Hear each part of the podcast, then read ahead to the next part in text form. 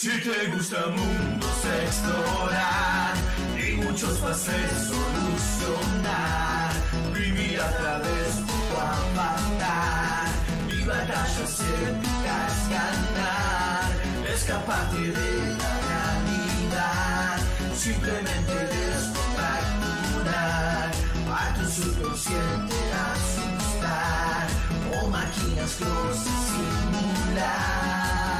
sea, a mí lo que me encantaría es eventualmente pelear contra Warrior of Light, porque piensen que Garland es el, es el jefe, o sea, es el enemigo, es el, el boss del juego. Y vos acá estarías jugando con Garland. Eh, entonces, eh, Ven y sintoniza este podcast que te ofrece eso mucho más. Un grupo de amigos te hablará de cosas que te encantarán.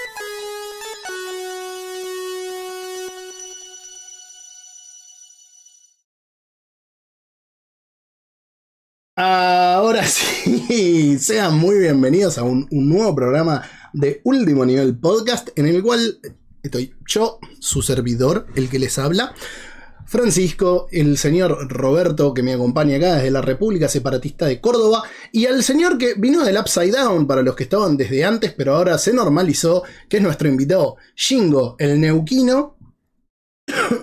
Perdón, me atraganté con la llora. Eh, que dicen que es el de las más Blacket Balls, así que no sé, dicen.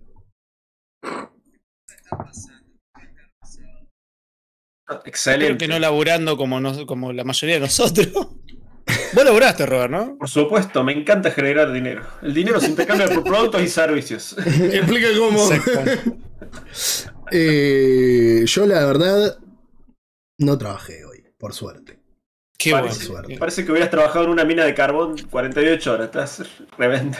Estoy, sí, Eh, estoy en realidad yo estuve de, yo estuve de papá luchón Muy bien. y muy bien. después de que, de que mi, mi prole se fue con esa señora que, que vive con ella, que es su madre, eh, yo me dediqué a editar hasta el momento que dije, che, ya era hora del podcast. Sigo editando después porque hay que hacer videíto porque a mí también, al igual que Robert, me gusta el dinero.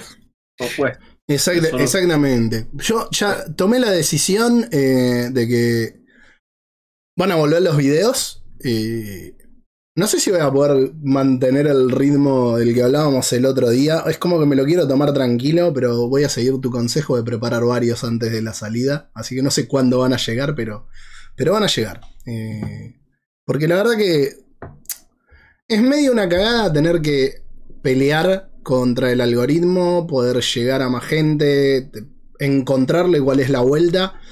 Pero incluso cuando terminás llegando a 10 personas y a esas 10 personas le gustó lo que viste y te agradecen por el laburo y te dicen, che, está buenísimo o conocieron algo distinto, ya está repagado. O sea, sin el chiste fácil.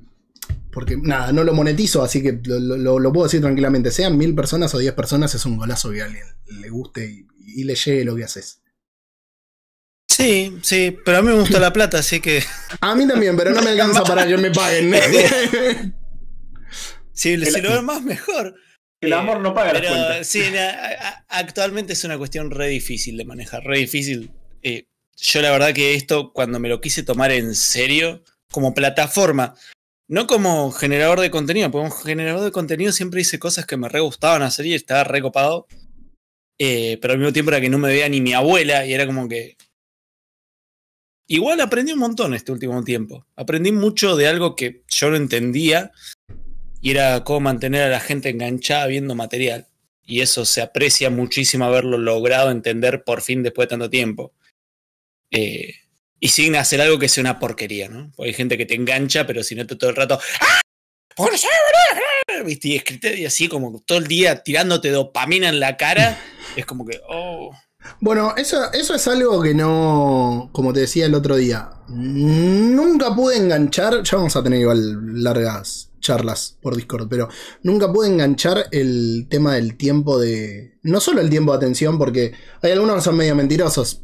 Capaz el podcast te lo ven en determinadas etapas, entonces tienen tiempos cortitos, porque Mm. te lo van viendo eh, a, lo largo del día, capaz no lo ven de corrido. Eh, pero tengo videos que no entiendo el porqué de que repegaron o que, que tuvo lo- como el que te pasé el otro día, que es un juego re Mm. fantasma y fue uno de los videos que más se vio en, en ese mes. Eh, así que qué sé yo, no sé, para mí sigue siendo eh, un misterio. Sobre todo cuando hay tanta variabilidad de contenido al hacer reseñas de juegos y no por ahí sobre algún contenido en particular, ¿no? Eh, Sí, sí, es medio raro. Eh, Pero- o sea, eh, hablando del tema en el que nos compete hoy, vos me invitaste acá por algo muy específico. Sí, sí, señor Shingo. Quería que nos cuente sobre el viaje ese a Las Vegas que hizo con Roberto. Brincos 10. No, pero lo está escuchando la mujer, vos sos loco. En realidad no, porque está viendo cosas extrañas 4, la batalla final, así que no nos va a dar bola. Bueno, ah, está sí, viendo Stranger eh, Things. Ella ya, a mí, Yo- yo, yo- ya me spoileé todo. Así. yo lo vi un resumen y fue como, ya está, listo, un problema menos. yo lo, lo- lo ¿Por vi qué? anoche. Porque eso es. a- Tenemos un amigo así. en común, tenemos un amigo en común que te cagaría trompadas por Me, eso. me odia cada vez que le cuento cosas. Ah, espera, espera. Yo, lo- yo también lo cagaría trompadas. No puede ser que. Porque que yo, a diferencia de él, no tengo tiempo para dedicarme a ver tantas cosas, entonces elijo. Pero a míralo, pero míralo Y a esto, después. Resumen. No, no, no. La, la verdad, eh, Ah, la- la segunda temporada de Stranger Things me pareció una cagada. La Chicos, tercera. me Hay muchas cosas para ver y jugar. Hay que elegir, hay que elegir. Escuchame. Mira, La, la tercera me gustó, pero es como que todavía tenía algo. La cuarta la rompió desde el primer capítulo hasta el último. Eh, eh, Esta era para verla, no para spoilearla. Te felicito. no, ¿Te, eh, te cambió la vida? Sí, sí. Bien, bien por vos. mí me No, vale. pero por- ponele, si, si mucho no te llaman, por ahí lo que puedo hacer Ah, es te no me veo un resumen, te spoileas todo y en algún momento decís, bueno, voy a chusmear un rato, voy a Eh, chusmear un rato, después cortás la media hora y la podés revolear. Yo, por ejemplo, yo tampoco tengo tan bien la Ah. cantidad de tiempo para ver todo lo que sale, sale tanto. o sí, sea, vos sí. entendés que yo soy fanático de. Dragon Ball de chiquito, ahí, ahí lo ven a Goku, mira. ahí está. ahí está. El Y no he visto. Dragon Ball Super. Porque sé Todavía que es la no misma la- mierda de siempre. Sé que me va a emocionar, sé que me voy a poner recontento. sé- Todo, lo sé. Pero sé que el problema es la misma mierda de siempre. Hay un montón de mierda nueva para ver. Y prefiero ver mierda nueva. Cuando pueda. Cuando mira- mirar la mierda que ya conoces. Claro, Mira, exactamente. Yo que lo vi todo, te digo, mírate el torneo de los últimos 20 episodios y ya está, estás hecho. No, pero me y da- la, me da- y la saga y la saga de Black, porque la saga de Black está muy buena. Sí. A, a ver, es, es otra vez Trunks del futuro, pero con, con otro giro. Está Mira, buena, acá, me gustó para- mucho. Calavero en el chat me, me hace la segunda. Mírate el último también. Mira, sí, sí. No, no digo que esté malo o que no esté bueno. Está bueno.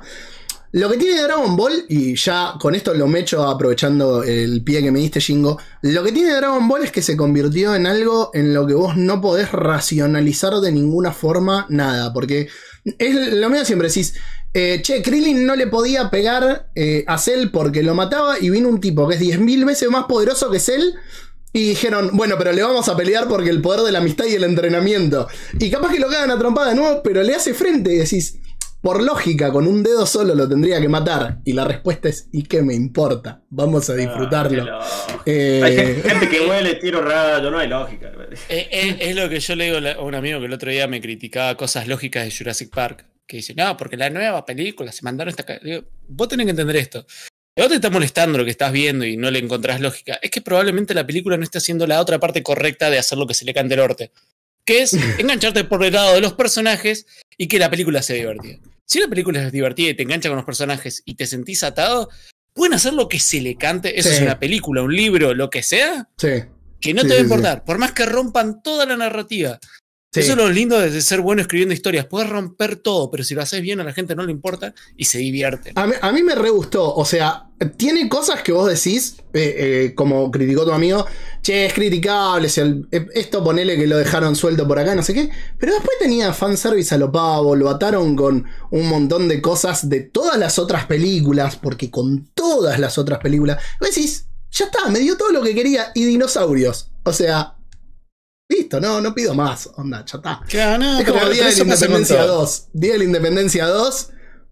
Di- No, dijeron, es una cagada. Es la evolución lógica de la primera. Me dio exactamente lo que esperaba. No. No la vi, vos sabés que esa no la vi. Mirá, Mirá, como está esa- buena. Esa ¿Te gustó película la que en algún momento tengo que ver, no la vi. ¿Te gustó la 1? Eh, y sí, la vi de chico. Bueno, Hoy en día no, no recuerdo mucho. Eh, no, ya sé, ya la vi un montón de veces. Si te gustó la 1, mirala porque es más de lo mismo. Bueno, eh, en el caso mío, es, es- a mí me pasa eso con la saga de Hombres de Negro. Yo me encantó la sí. primera, vi la segunda, que es un asco, pero la Sí. vi. Vi Pero la tercera, me re gustó. lo la tercera es un peliculón. La tercera está muy bien. Muy bien. Y vi la última, que es una especie de spin-off, y no me pareció tan mala como le pegaron a la otra. No. Está bien, está medio hecha con dos pesos, tiene sus cuestiones re pelotudas, pero la peli es entretenida. Pero es entretenida. Yo la vi en el cine y la re disfrutamos con mi hermana. Eh, estuvo, estuvo muy buena. La, la que vi el otro día, y ahora sí le juro a todo el mundo que arrancamos con el programa, fue Ghostbuster Afterlife, que no la había visto y me enloqueció. Eh, la verdad, me pareció fantástica. Así se hace una secuela. Me dio bronca que nunca hayan hecho Ghostbuster 3 cuando estaban todos, porque el pelotudo de Bill Murray eh, era un culo roto. Eh, y ahora todo, ah, vol- volvimos con Afterlife y estábamos todos. Y no, no están todos. Y, y dolió. No, mira, Eh, es hay- como hay que una- duele, hay una- duele la película. Sí, hay una realidad. La única Ghostbuster buena es la primera. La segunda, Sí, la, la podemos segunda perdonar malísima. un montón de cosas. No, no podemos. está, está, está muy, muy hecha con, con- de mala gana. La Sí. peli está hecha de mala gana. Si vos te pones a ver Es documentales. que la segunda. Volvieron es muy- por la plata. Volvieron por la plata, fue eso. La segunda es No muy, es muy amiga de la serie animada. Y es muy. Es que y mete cosas en la serie animada. Mete cosas en la serie animada que le fue re bien. Sí, pero. Y, y la verdadera tercera parte es el videojuego, que está Sí. hecho con mucho amor desde la parte del desarrollo. Sí. y lograron traer a todos los actores de nuevo. Yo ese, ese lo quiero volver a rejugar en algún momento porque Yo es le- como que- Lo empecé a jugar el otro día de nuevo después de ver la película. Eh, y se puede ser mantiene re bien. Puede ser que salió un remaster o estoy equivocado. Sí, en lo Epic, regalaron en ah, Epic. lo regalaron en Epic. Sí, sí. Regalaron el remaster. Eh, Con más razón. Y bueno, después salió Ghostbuster, Ghostbuster. Esa con De la las que no chicas, hablamos. De la que no, No- se habla. no sé ¿sabes de qué por qué? estás hablando, ¿Sabes por qué? Porque para mí me pareció una oportunidad totalmente desaprovechada. Sí. Lo podrían haber hecho muy bien. Tenían un talento de la concha de su madre, pero no sé qué pasó. O sea, te- te- todas las ¿sabes actrices que metieron son todas unas comediantes de la concha la lora. Hace El poco guion leí, leí por qué eh, falla, o sea, hablando en serio, o sea, son buenas comediantes todo, pero el problema es que les dieron rienda suelta para improvisar y quedaban como rematando el mismo chiste una y otra vez, el director medio como, chicas, improvisen. No, maestro, tenés que dirigir, tenés que un guion, eh, hagamos bien las cosas. Sí, no, lo que, lo que pasa es que ese era el espíritu de, las, de, la, de la parte original. La parte original tiene mucha Claro. improvisación. Muchísima. Pero eran unos genios, eh, funcionaban de otra forma, No, tenían, eh, tenían otra y, química. y sabes que el otro día, el otro día lo hablábamos con mi hermana y acá me voy a meter en un, me voy a meter en un quilombo solo. Así que voy a tratar de decirlo de la, de mejor forma posible y que se entienda. Eh, yo no vi la película, vi solamente escenas. Eh, me dijeron que no la vea, que no, que no gastara la plata ni a verla al cine porque era muy mala. Eh, y vi escenas. Y la realidad es que después no, no tuve la posibilidad tampoco de verla por internet. Pero muchas de las cosas que vi caían en chiste estúpido. Que eh, nos nutrimos de chistes estúpidos, no es que estuviera así. Pero como dice Robert, de forma desaprovechada y en el revanchismo. El tema de poner a Thor. eh, a, a Thor, a, mm, Bueno, Hemsworth. Te, te Ah, voy a discutir, amor, te, te voy a Sí. discutir una cosa. Eh, Eso me pareció muy inteligente. Es ¿sí? la única parte inteligente de toda la historia. Bueno, Es poner a el- Thor haciendo de, de, de, de, De secretaria pelotudo. Eh, Es como Me que. pareció muy gracioso. El tema es que no lo aprovecharon bien. Pero pareció Ah, una puede, ser, puede, ser que esté ma- puede ser que esté mal ejecutada. O sea, yo en todos lados leí que era como una película resentida, digamos. Como que lo único que hacía era atacar. Y si se hubiera hecho por ahí de otra forma, lo podrías haber hecho bien. Que sea divertido. Mm. Eh, pero las escenas que vi sí me parecía que como que el chabón estaba para hacer el papel de tonto. Eh, y que era nada, un copy-paste de la primera pero con mujeres. Eh, Yo, esa fue la mayor impresión que problema me que dio tuve de escenas, no, Sí. no la vi. Mira, yo esa peli no la fui a ver al cine porque no, no me interesaba. Pero la iba a ver. Dije, bueno, vamos a ver que la voy a ver. Y después colgué, colgué, colgué, colgué. Cuando en un momento le dije, ah, está en Netflix, la pongo. Me dormí. Ok. La vuelvo a poner de donde me acordaba. Te En dormiste otro vez. momento, Los me volví a dormir. Volví a poner de donde me acordaba. Para esto, Chris, yo iré una hora diez de película. Me volví a dormir, boludo. No, Fue no. como, si una película me duerme tres veces, es porque hay algo Sí. que está funcionando mal. Ahora- Pero bueno, hubo, hubo un gran problema con esta peli, ¿sabe por qué?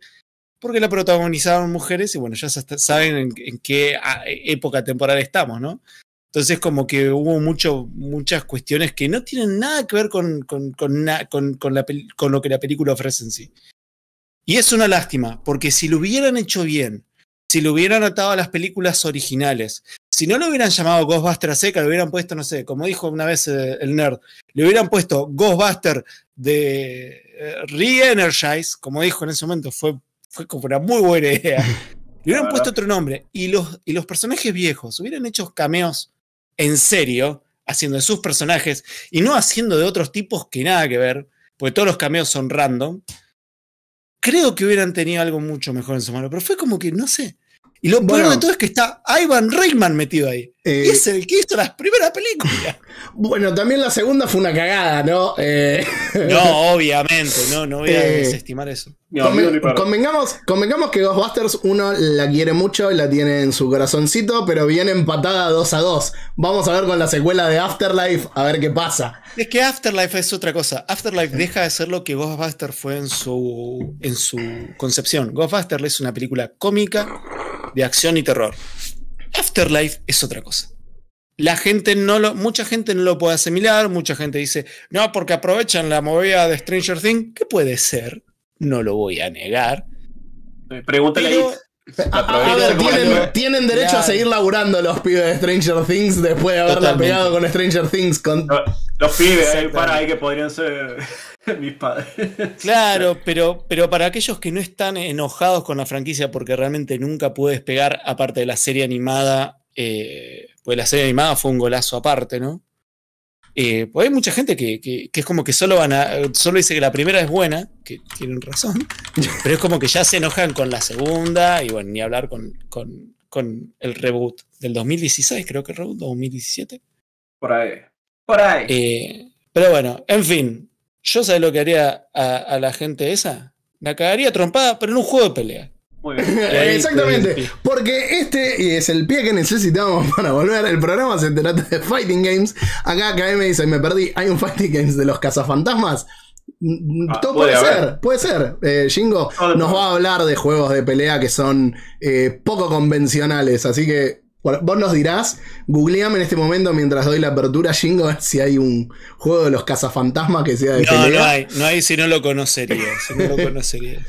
Eh, así que como tres de Star Wars, ¿eh? Dos o tres. el... Me quedo con uno.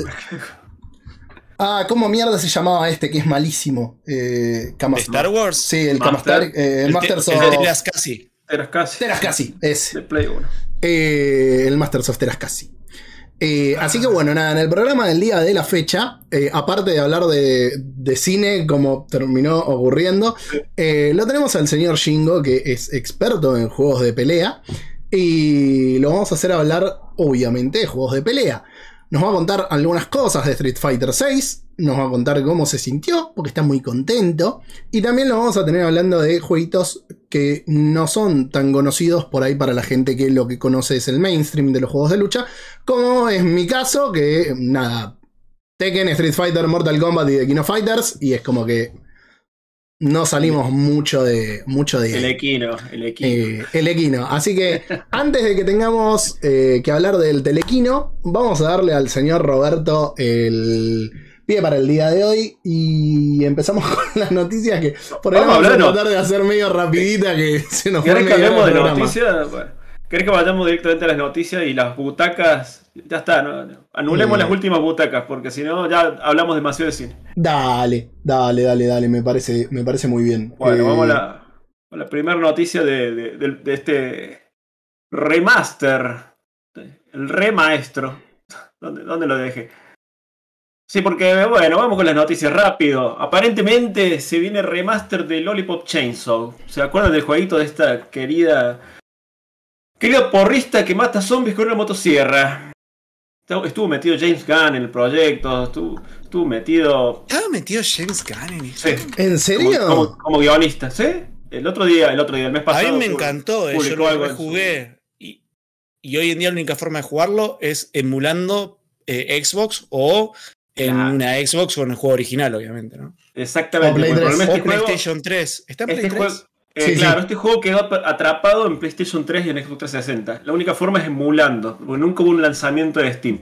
Y eh, aparentemente por unas publicaciones que tuvieron los, el nombre del estudio, que es muy difícil de pronunciar para mi lengua a esta hora, Grasshopper, Grasshopper. Gra- Grasshopper. muy bien. Aparentemente se viene algo relacionado, pero no aclararon si es remaster, remake o secuela. Yo creo que lo ideal, desde mi punto de vista, ya que pasaron dos generaciones, es que larguen un remaster para recordarle a los que nunca lo jugaron porque Mm. pasó por debajo del radar. Por ahí estaría Este bueno, si da para una secuela, que hagan una secuela eh, y que aprovechen a sacar en PC, el, ya sea el juego base o, o un, o un porteo así nomás, o Obvio. una remasterización. Antes que nada, ¿no? Pero- que esté en Steam. Este, tiene que estar en Steam. Si no, esto va a ser medio vicio. pero bueno, bueno, ¿sabes, esperen. Sí. ¿sabes Aparte, qué este- cosa no va a llegar? uh, perdón, Jingo. No, no, lo algo te iba a decir. Este juego en Steam con a un precio razonable y con la posibilidad de comprarle trajes a la protagonista. Oh, había cada trajeceta. cada- Sí, sí, sí, No, yo lo recuerdo. A mí me encantó este juego. Yo, la verdad, lo, lo vi, me llamó la atención y dije, es de esos juegos que me parece que voy a jugar 10 minutos y lo voy a sacar y nunca lo compré. Porque, nada, había que decidir entre originales. Yo Eh, pensé lo mismo y no pasó. Me quedé mucho. Bueno, si en Bueno. algún momento lo veo usado, entonces. eh, o esperé Bueno. al coso. Mientras tanto, crucemos los dedos que remaster Sí, en Steam. Porque Bueno, ah, hay remakes que no llegan. sí, vamos con este remake porque Blizzard mandó al Freezer la patineta. Remake de Tony Hawk Pro Skater 3 y 4 lo cancelaron en el momento que Blizzard fue comprado por Microsoft. Así que, chicos, si ustedes esperaban ese remake, sigan esperando sentados. ¿Qué quieren que les diga? Lo que pueden hacer. no, jueguen, los, jueguen los viejos, muchachos, jueguen los viejos También. con la banda sonora. ¿Y qué, qué, qué- qué más? ¿Qué- o sea, yo no, yo no sé cuántos fanáticos hardcore tenemos hoy en día De los juegos de patineta, de los Tony Hawk, que no puedes jugar. Eso, esos realmente puedes volver a jugar los viejos y son geniales. Yo Sí. los jugué Ah, 7, 8 años después que salieron y me parecieron geniales. Sí, sí, es Y que al día sí- de hoy se deben estar manteniendo igual. Siguen, siendo, siguen siendo una locura los Tony Hawk. Eh, hace. El año pasado creo que fue, jugué al- un ratito al Tony Hawk 3. eh, y me divertí como me divertía cuando lo jugaba a los 14 años, 13 años, no sé cuánto tenía. oh. Eh, al que No quiera, una noticia asociada. el otro día salió un tráiler con que mostraban desde el concepto y los building blocks del juego hasta el producto eh, simil terminado eh, del avance de Skate, el nuevo que está haciendo EA, que no es Skate 4, se llama Skate nada más, pero que tiene una pinta bárbara. Así que nada, el que se haya quedado con las ganas de los Tony Hawk eh, y no quiera ir a jugar los, los originales, tiene como alternativa de nueva generación el, el próximo Skate. Bueno, qué lindo. Vamos a la próxima noticia. La noticia de, nuestro- de tu amigo personal, Yuji Naka, ¿te parece? Dale, de, Bueno, del amigo de Shingo. Por supuesto. Chocolate por la noticia, amigo Yuji. ¿Qué pasa? Mi, mito resuelto. El creador de Sonic confirma finalmente que Michael Jackson trabajó en la música de Sonic 3. Bueno, esto ya se sabía de toda la vida y por investigaciones y notas muy desarrolladas hace algunos años que leímos varios de nosotros de que sí, ya hubo fotos, todo. El tipo trabajó en la banda de Sonic, de Sonic 3. Y ahora no sé qué el picho le picó a Yuji que dijo, bueno, lo voy a confirmar oficialmente. Así que, No, felicitaciones. eh, ese es el tema, no es que lo confirmó oficialmente. O sea, Toma, iluminanos. e- el chabón se enteró de que el juego no tenía la música original. Y dice, ah, es una lástima, porque como, como saben, o algo así, como, es como que yo digo, como ya sabemos todo, eh, esa la hizo Michael Jackson, así como, lo tiró así. A Yuji Naka, después de que lo rajaron de Square Enix, le chupó todo Eh, tres carajos y dijo: Ah, tengo, tengo que buscar algo peor para que no me asocien al Balan Wonderland que Saki Wonderworld. de Wonderworld, perdón, es la misma mierda. Que, que tu amigo Saki y el señor Roberto tanto, tanto les gustó y Oh, tanto Dios le. Otra vez, otra vez helado, otra vez. Eh, que jugué la demo y que me pareció que por un N 5 años Eh, eso funcionaba. pasa, eso pasa por opinar sobre la demo y discutirme Sí, que car- a mí que me lo tuve que fumar. Bueno, bueno, bueno. Eh, una cosa. pero bueno, Va- vamos, vamos a la. Creo- Uy, este- esto, es, la- esto es largo. ojo, esto ojo. es largo, pero lo hagamos rápido. Espera, espera, te agrego una cosita más. Eh, no solo estuvo el tema de del tweet de Naka, Ujú. sino que se terminó confirmando después, o sea, más oficialmente. eh, y Sega había tuiteado un video de Sonic con una galerita y una música de. No me acuerdo ahora qué tema era, pero con un tema de Michael Jackson de fondo.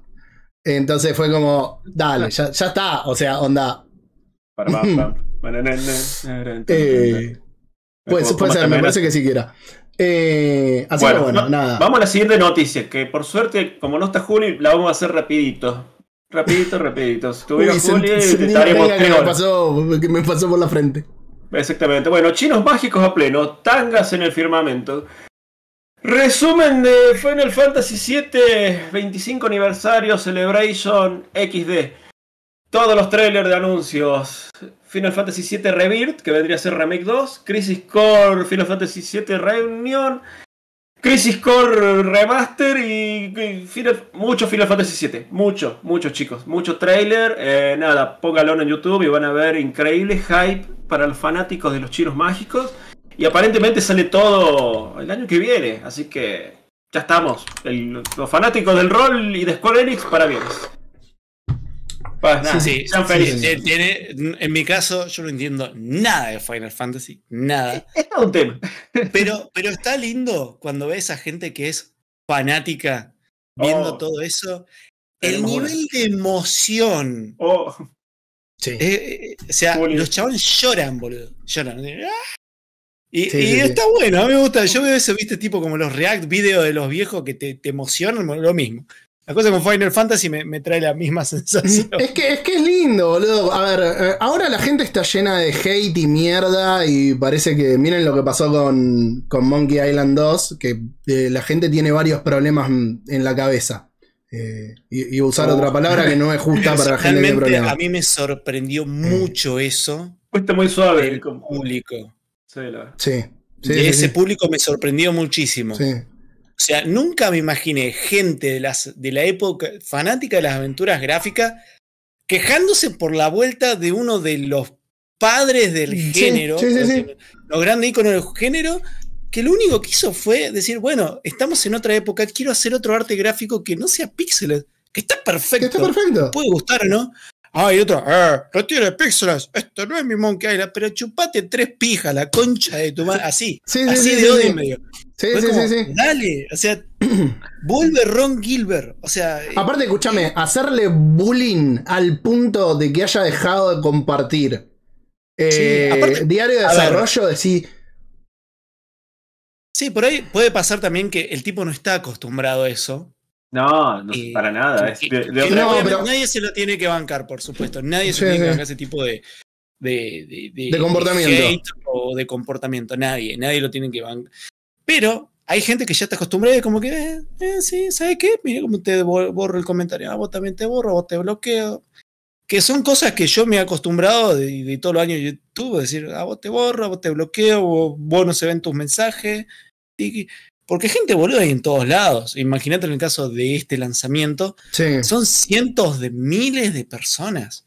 Y si en Mm. eso hay un 1% de pelotudos, que dice que mínimo tenés mil pelotudos. Sí, sí, sí, Entonces, es, es un, es un montón. También está el problema de toda la vida que estos pelotudos son los que más ruidos hacen y parece que fuera toda la comunidad, cuando en realidad puede ser que el 99% está feliz y yeah, pero ese Exactamente. 1% hace tanto ruido, tanto ruido que el pobre Sí. vive acosado, cansado y sabe qué va a pasar, Pibe, pasa en no, el juego señor, señor, y no- está, está viejito. y nunca, sí, bueno, es un pibe de corazón. Pasa Lo que va a pasar es que no va a querer hacer nunca más otro, va a ser Pasa, No. ta- pasa también mirá, que. yo- Sí, dale, dale, Sí. Cinco. No, no, esto, esto, en el momento que salga, vamos a ver qué pasa. Yo creo que si, si logran hacer lo que uno espera de.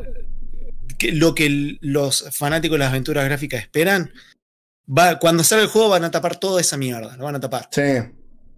Porque Eh, es como decís, es un porcentaje re chico que hace mucho ruido, pero, es, pero la gente sabe eso. Vos lo sabés, yo lo sé, la gente que le gusta todo este tipo de juegos lo saben, no le van a dar pelota. O sea, el- el que- si, si Ron Gilbert nunca se hubiera sentido mal y hubiese tenido que hacer todo lo que hizo porque tiene sentido, eh, nadie eh, jamás se hubiera dado cuenta que había Mm, tantos pelotudos. Mira, no sé, y te voy a decir por qué. Eh, lo voy a llevar a un tema que varias veces habl- hablamos, de hecho con Robert hicimos un, un programa al respecto, y es eh, The Last of Us 2. Con The Last of Us 2 hubo muchísimo quilombo de gente que opinó sin tocar el juego porque se, encima se juntaron las peores corrientes. La homofobia y los tarados a lo que... Bueno, son- también son unos tarados, ¿no? Los, los homófobos. Eh, y los tarados a los que no les dieron la historia que ellos querían.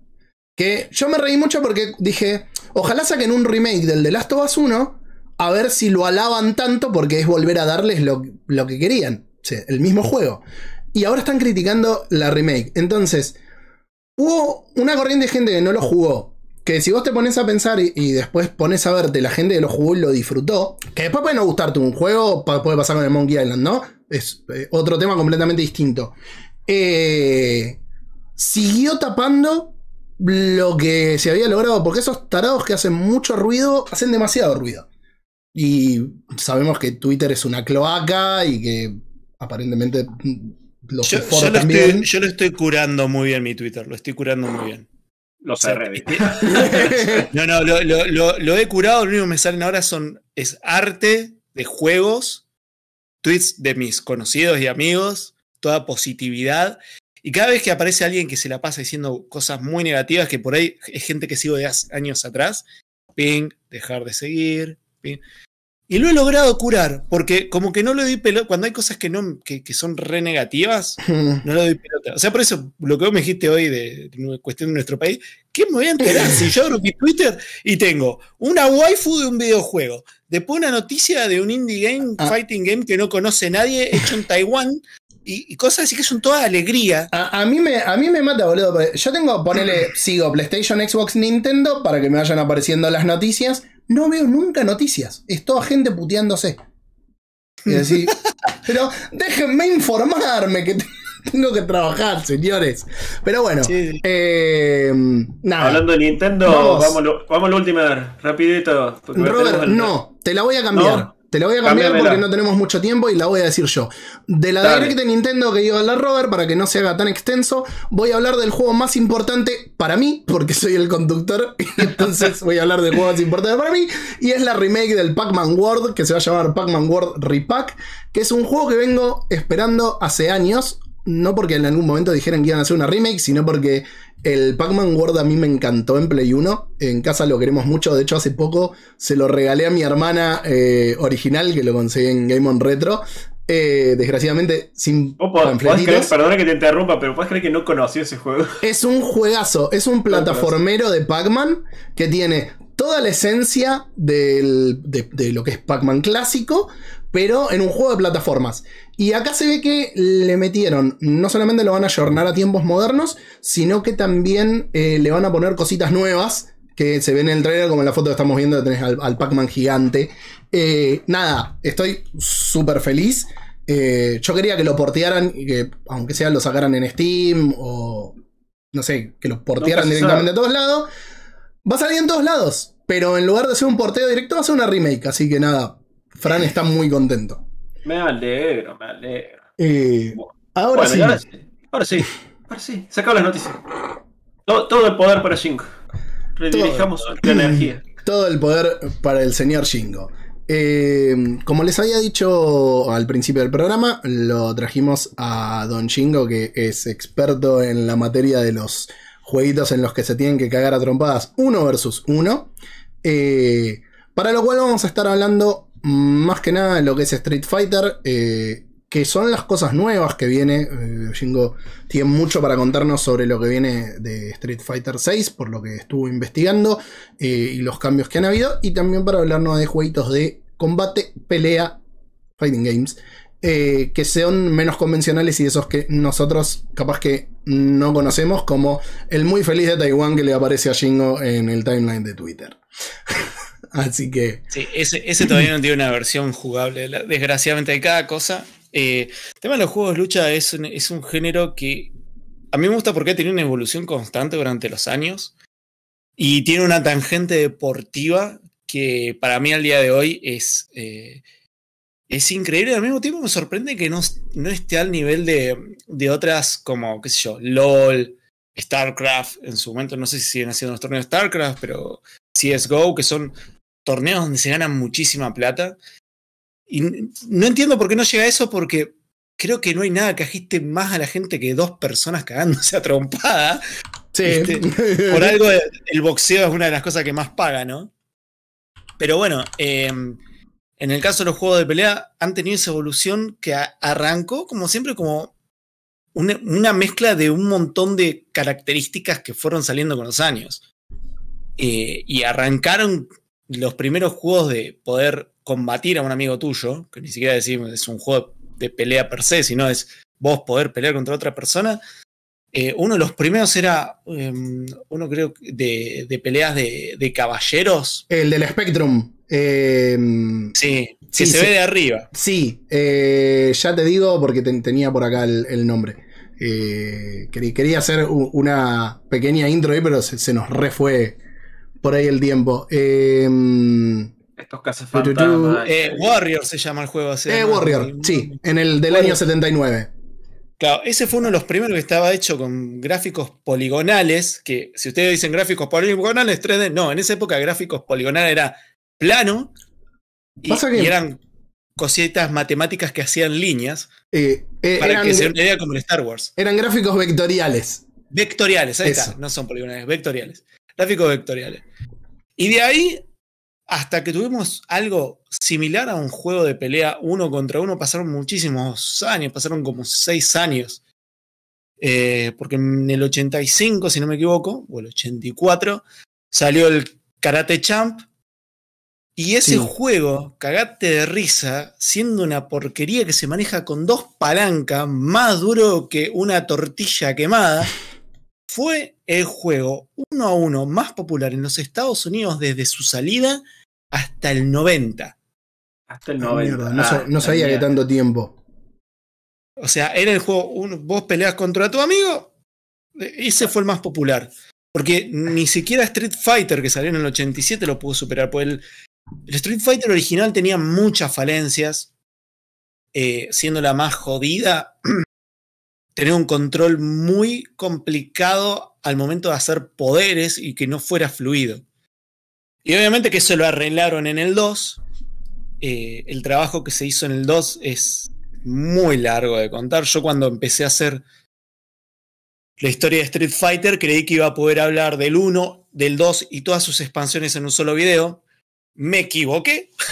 muy zarpado. Pero te quedaron videos hermosos. Hermosos videos. Muchas gracias. Muchas gracias, Robert. Y hablar de la historia de, ese juego fue como darme cuenta que el trabajo eh, dentro del título eh, fue muy, muy pensado eh, en encontrar la tangente competitiva. Y eso pasó en Street Fighter 2. Mucha gente, todo el mundo dice, cuando salió Street Fighter 2 fue un éxito. No, mentira, el primer mes no le fue bien. El primer mes le fue medio como el orto, porque obviamente la máquina está hecha para comer fichas, la IA del juego es bastante complicada, y la gente jugaba sola, no, jugaban en versus. Cuando al, mes se empezaron a dar cuenta que lo divertido era jugar contra otro y se empezaron a armar retas, ahí fue que, que explotó. y se transformó en el juego, en el arcade más eh, popular. De, creo que salió en abril, eh, se transformó en el arcade más popular de mayo, digamos, ¿no? Porque siempre está eso, ¿no? Después salió Street Fighter y la rompió. Y no, la verdad es que mucha gente no se hallaba con los controles ni demás.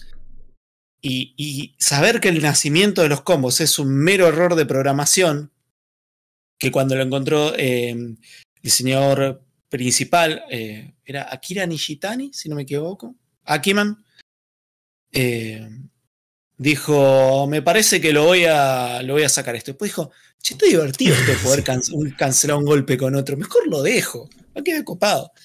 Y así se arrancó. Eh, eso dio como nacimiento un montón de clones, dio como nacimiento una rivalidad de 10 años con SNK. O sea, todo lo que fue en los 90, la parte, pues yo hice un informe de los 90, pero solamente hablé de los juegos más influyentes de esa época. Eh, y qué fue lo que aportó cada uno. Que te- tengo muchos comentarios diciéndome, ¿dónde está Tekken? Me pasa que, ¿qué puedo hablar de Tekken? O sea, Tekken lo que hizo fue mejorar lo que ya, ya había hecho Virtua Fighter. Sí. Lo único que podría haber dicho es, le agregó dos botones más, porque Virtua Fighter tiene dos botones nomás. Piña y patada. Eh, y Tekken tiene cuatro. Piña derecha, Piña izquierda y las dos patadas.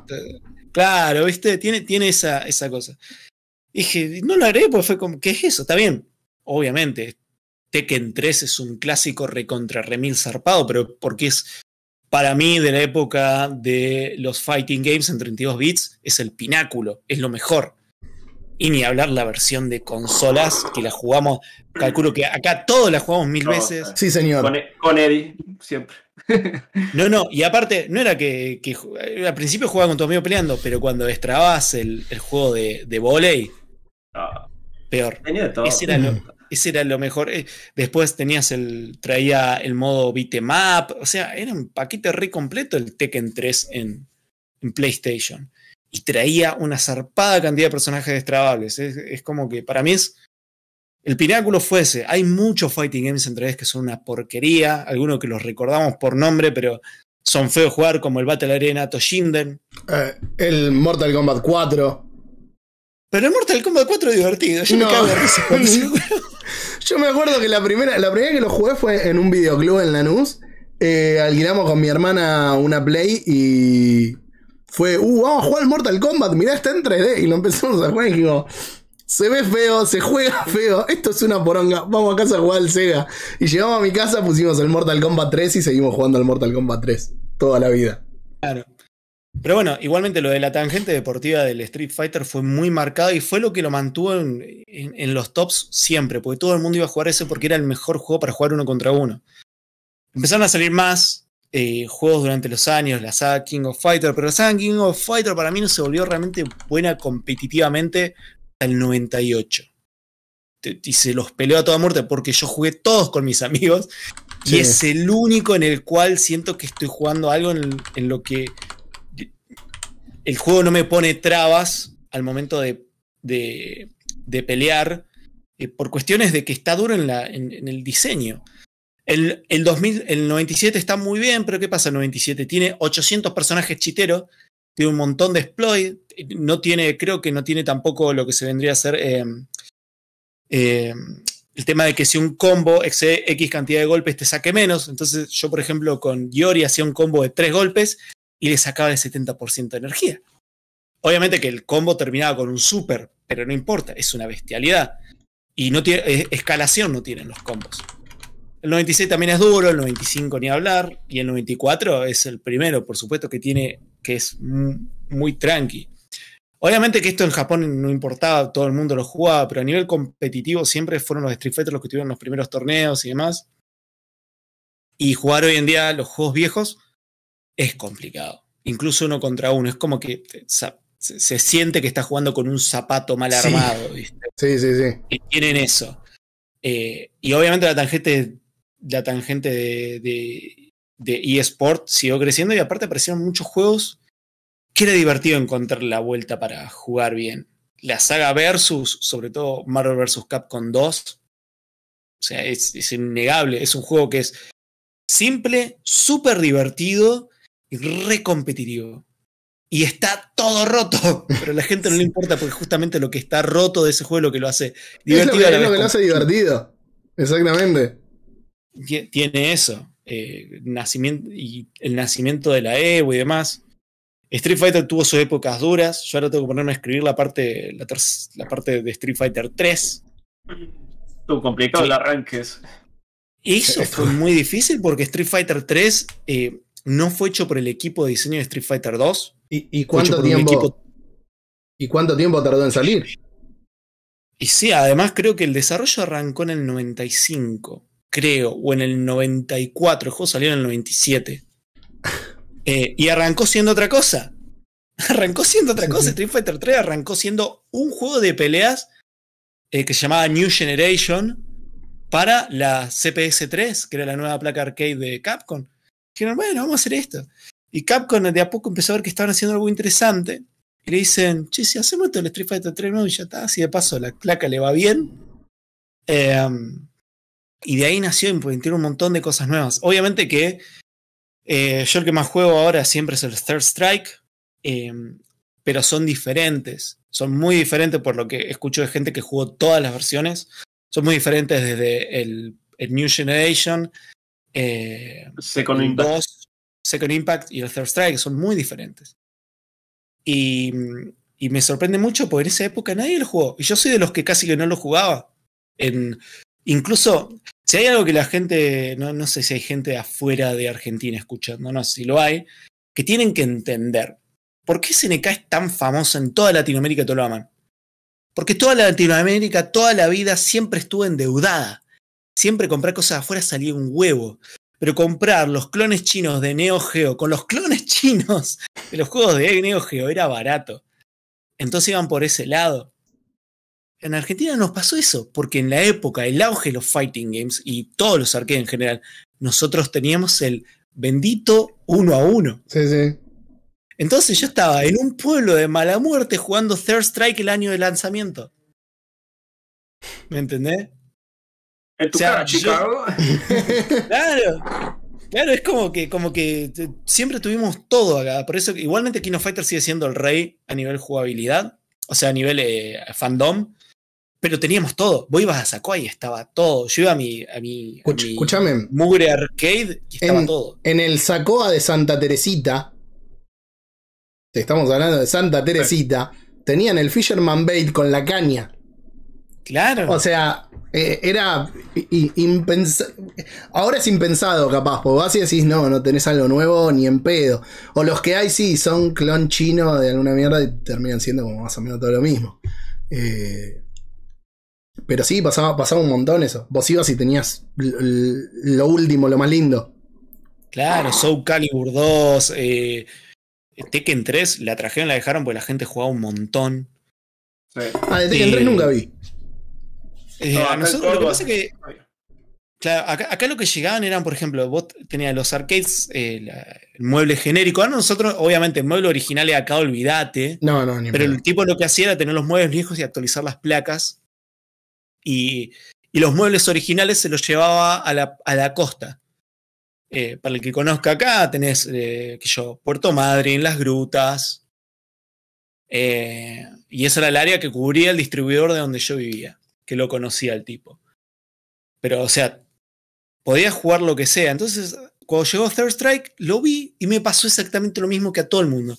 Estaba Ryu, Ken, Chun-Li y Akuma. Y después el resto no sabía de dónde lo habían sacado. Tenías personajes que no entendían por qué eran lo que eran. Uno sabía ese, y era como que en la cabeza, ¿viste que es el hijo de Dalsin que se metió con un Staff Puff Marshmallow, boludo, que es blanco? ¿Por qué tira rayos? Eh, ¿Por qué? ¿Y ¿Por qué esto? ¿Por qué está este clon de Yori con pelo verde largo? Que me tira Sonic Booms. O sea, ¿qué es esto? ¿Qué, qué hicieron con mi Street Fighter? Son los Claro, personajes que no devuélvame juegan. Street Fighter. No hicieron el juego que yo quería. Exactamente. En pero esa ¿qué época. pa- Exactamente, ¿qué pasó? El diseño del juego estaba pensado de una manera muy zarpada. Era darte la experiencia de una pelea real. Eh, si vos te pones a jugar Street Fighter Third Strike en difícil, no es como otros juegos. No es un juego que para poder ganar necesites algún cheat, un exploit, un- una técnica especial para poder ganarla a todos. El juego te requiere que juegues bien para jugarlo en difícil. Te sentís que estás jugando contra algo inteligente. Porque la idea de los desarrolladores fue que vos juegues Third Strike y un match contra la PC un día no se siente igual al otro día. ¿Me entendés? Sí. Porque la máquina está muy bien programada. Y eso, lo más, o sea, el- la mayoría lo sintió cuando peleaban contra Jill. Jill estaba re bien pensado y calculaba todos sus movimientos chiteros de manera excelente. Y eso lo hacía todavía un jefe más difícil de ganarlo, por eso todo el mundo lo odia. Em, y cuando llegó la época competitiva Third Strike tampoco le fue muy bien. Fue que con el tiempo la gente entró a encontrar la vuelta y se dio cuenta de las herramientas que había. de- de- la pelea interna del ataque y contraataque con los parries es bestial, porque encima los parries, yo te lo comentaba el otro día, o sea, los parries los tenés que entrenar como un movimiento de pelea Sí. en la vida real. Tiene que ser automático, o sea, es parry sale algo, parry sale algo y lo tenés que entrenar. No es algo que vos eh, puedas hacer, tengas el tiempo. Eh, y eso ha dado lugar a un montón de. a un, un montón de, de debate en el mundo de los juegos de lucha, porque eh, al día de hoy es muy difícil encontrar uno a nivel competitivo, creo que mejor que Third Strike. Pero hubo muchos juegos en su momento que son muy divertidos. O sea, la, la Evo ha tirado un montón de juegos. Actualmente a nivel eh, independiente tenés cosas hermosas como Schoolgirls, por ejemplo.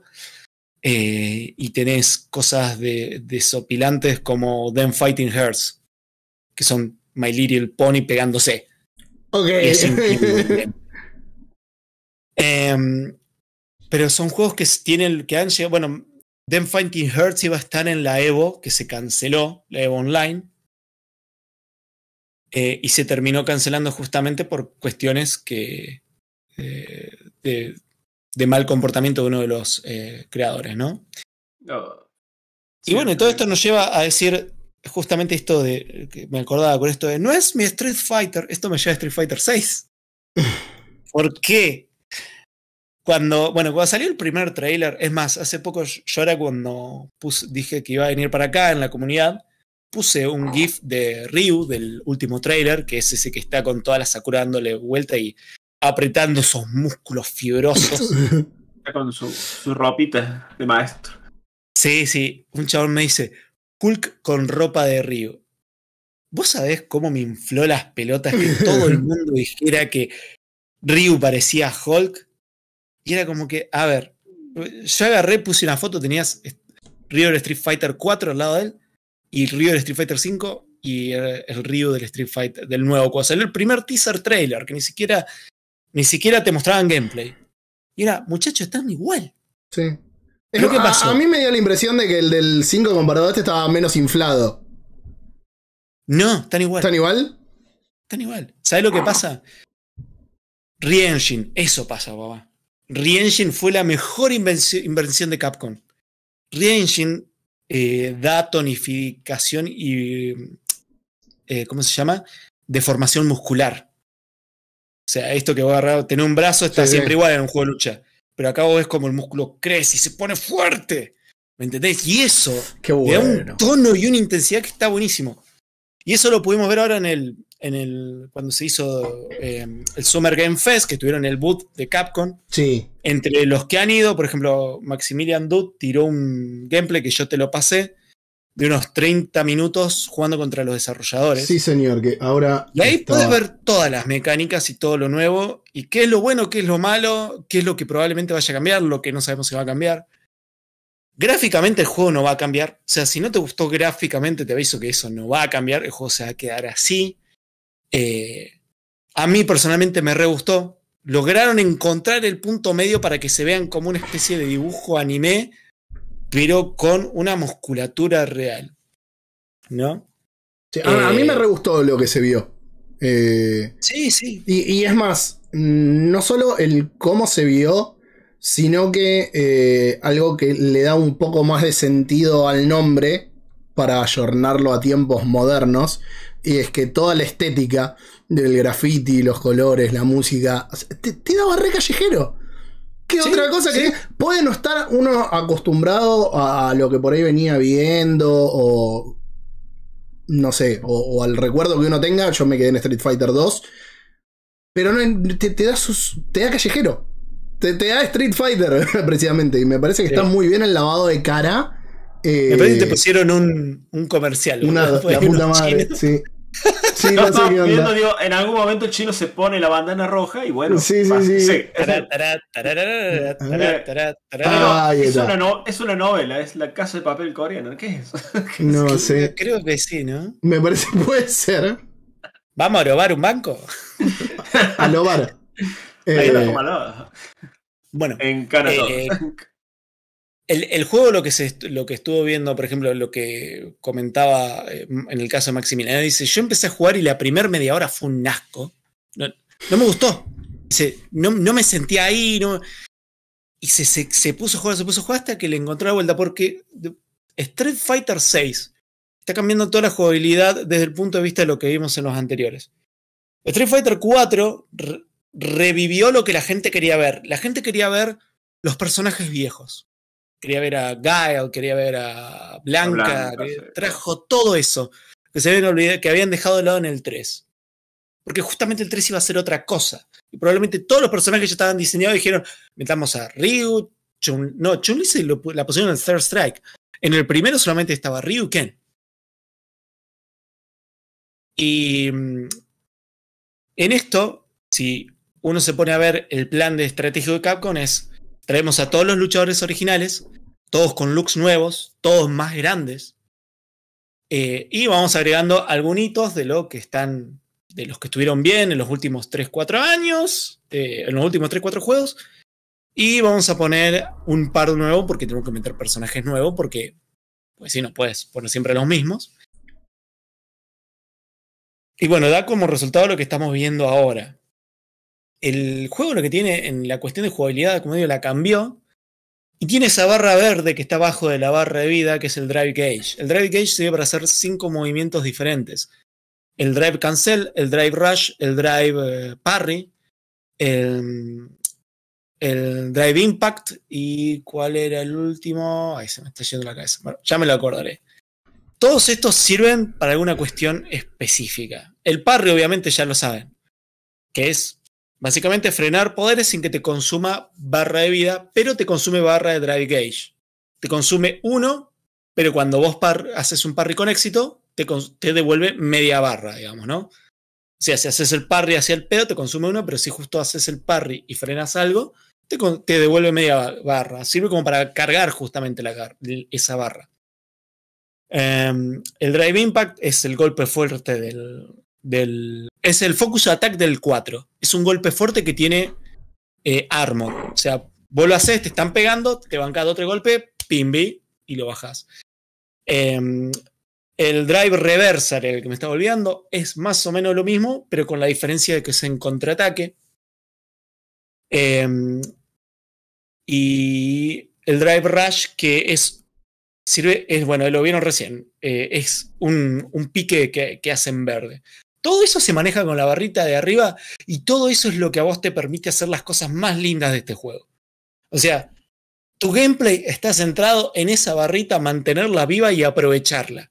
Eso es lo que buscan los desarrolladores. Eh, dando como consecuencia, si vos gastás esa barra, entras en un modo burn, burned out, que ya no la puedes usar y tus poderes cambian un toque y la posición de tu personaje cambia. Y acá es donde nos pegan los nostálgicos. Porque Chun-Li pasa de la posición que tiene normal del juego a la posición del Street Fighter 2, por ejemplo. Ah, Tiene buenísimo. un par de movimientos menos. Entonces el personaje se transforma, pasa de Street Fighter 6, pasa a Super Street Fighter 2 Turbo. Ponele. ¿No? Ese, ese es el chiste. Ya no, tenés, ya no tenés más la barra de drive. Jugalo como el Street Fighter viejo. Ok, ¿Te el- activa el por juego- esa casualidad algún ¿Eh? tipo de movimiento? ¿Se te activará algún tipo de movimiento de desesperación o algo como para tener una ventaja al perder la barra? ¿O es solo cambia el gameplay en ese Solo momento? cambia el gameplay. Seguís teniendo igualmente. Lo que pasa es que la barra de drive no implica el gasto de la barra de super, que todavía la Ah, puedes usar. Ok, ok. Eh, te obliga te obliga a tener que adaptarte esto la comparación que voy a hacer no es eh, no es lo mismo Pero me hace acordar al UFC 4, eh, que lo reseñó Petro, yo no, no lo pude jugar todavía, eh, en el que cada músculo tiene una barra de resistencia. Si vos aguantás mucho los golpes, empezás a perder potencia en el brazo, ponele. Porque le, le aguantás la patada o el puño, te, la dejás venir, te la dejás venir, te la dejás venir, y cuando querés pegar no sacas nada. Eh, o perdés la defensa porque te queda bajo el brazo porque no lo podés levantar. Entonces es como que el juego te está obligando a decir, ok, listo, te comiste esto, ahora adaptate y juega de otra forma.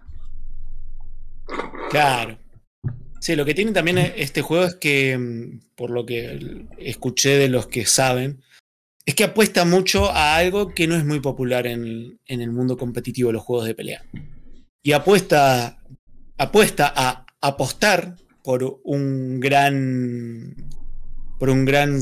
No, no es sacrificio, ¿no? Es como. Por un movimiento que te puede dar una gran recompensa si lo lográs, pero tenés muchas posibilidades de que si no lo lográs, que hacen pelotas y te la reponen. Que una O sea, gran hay- hay apuesta. que- es, es una es como una apuesta, arriesgas muy. O sea, son muy riesgosos los movimientos.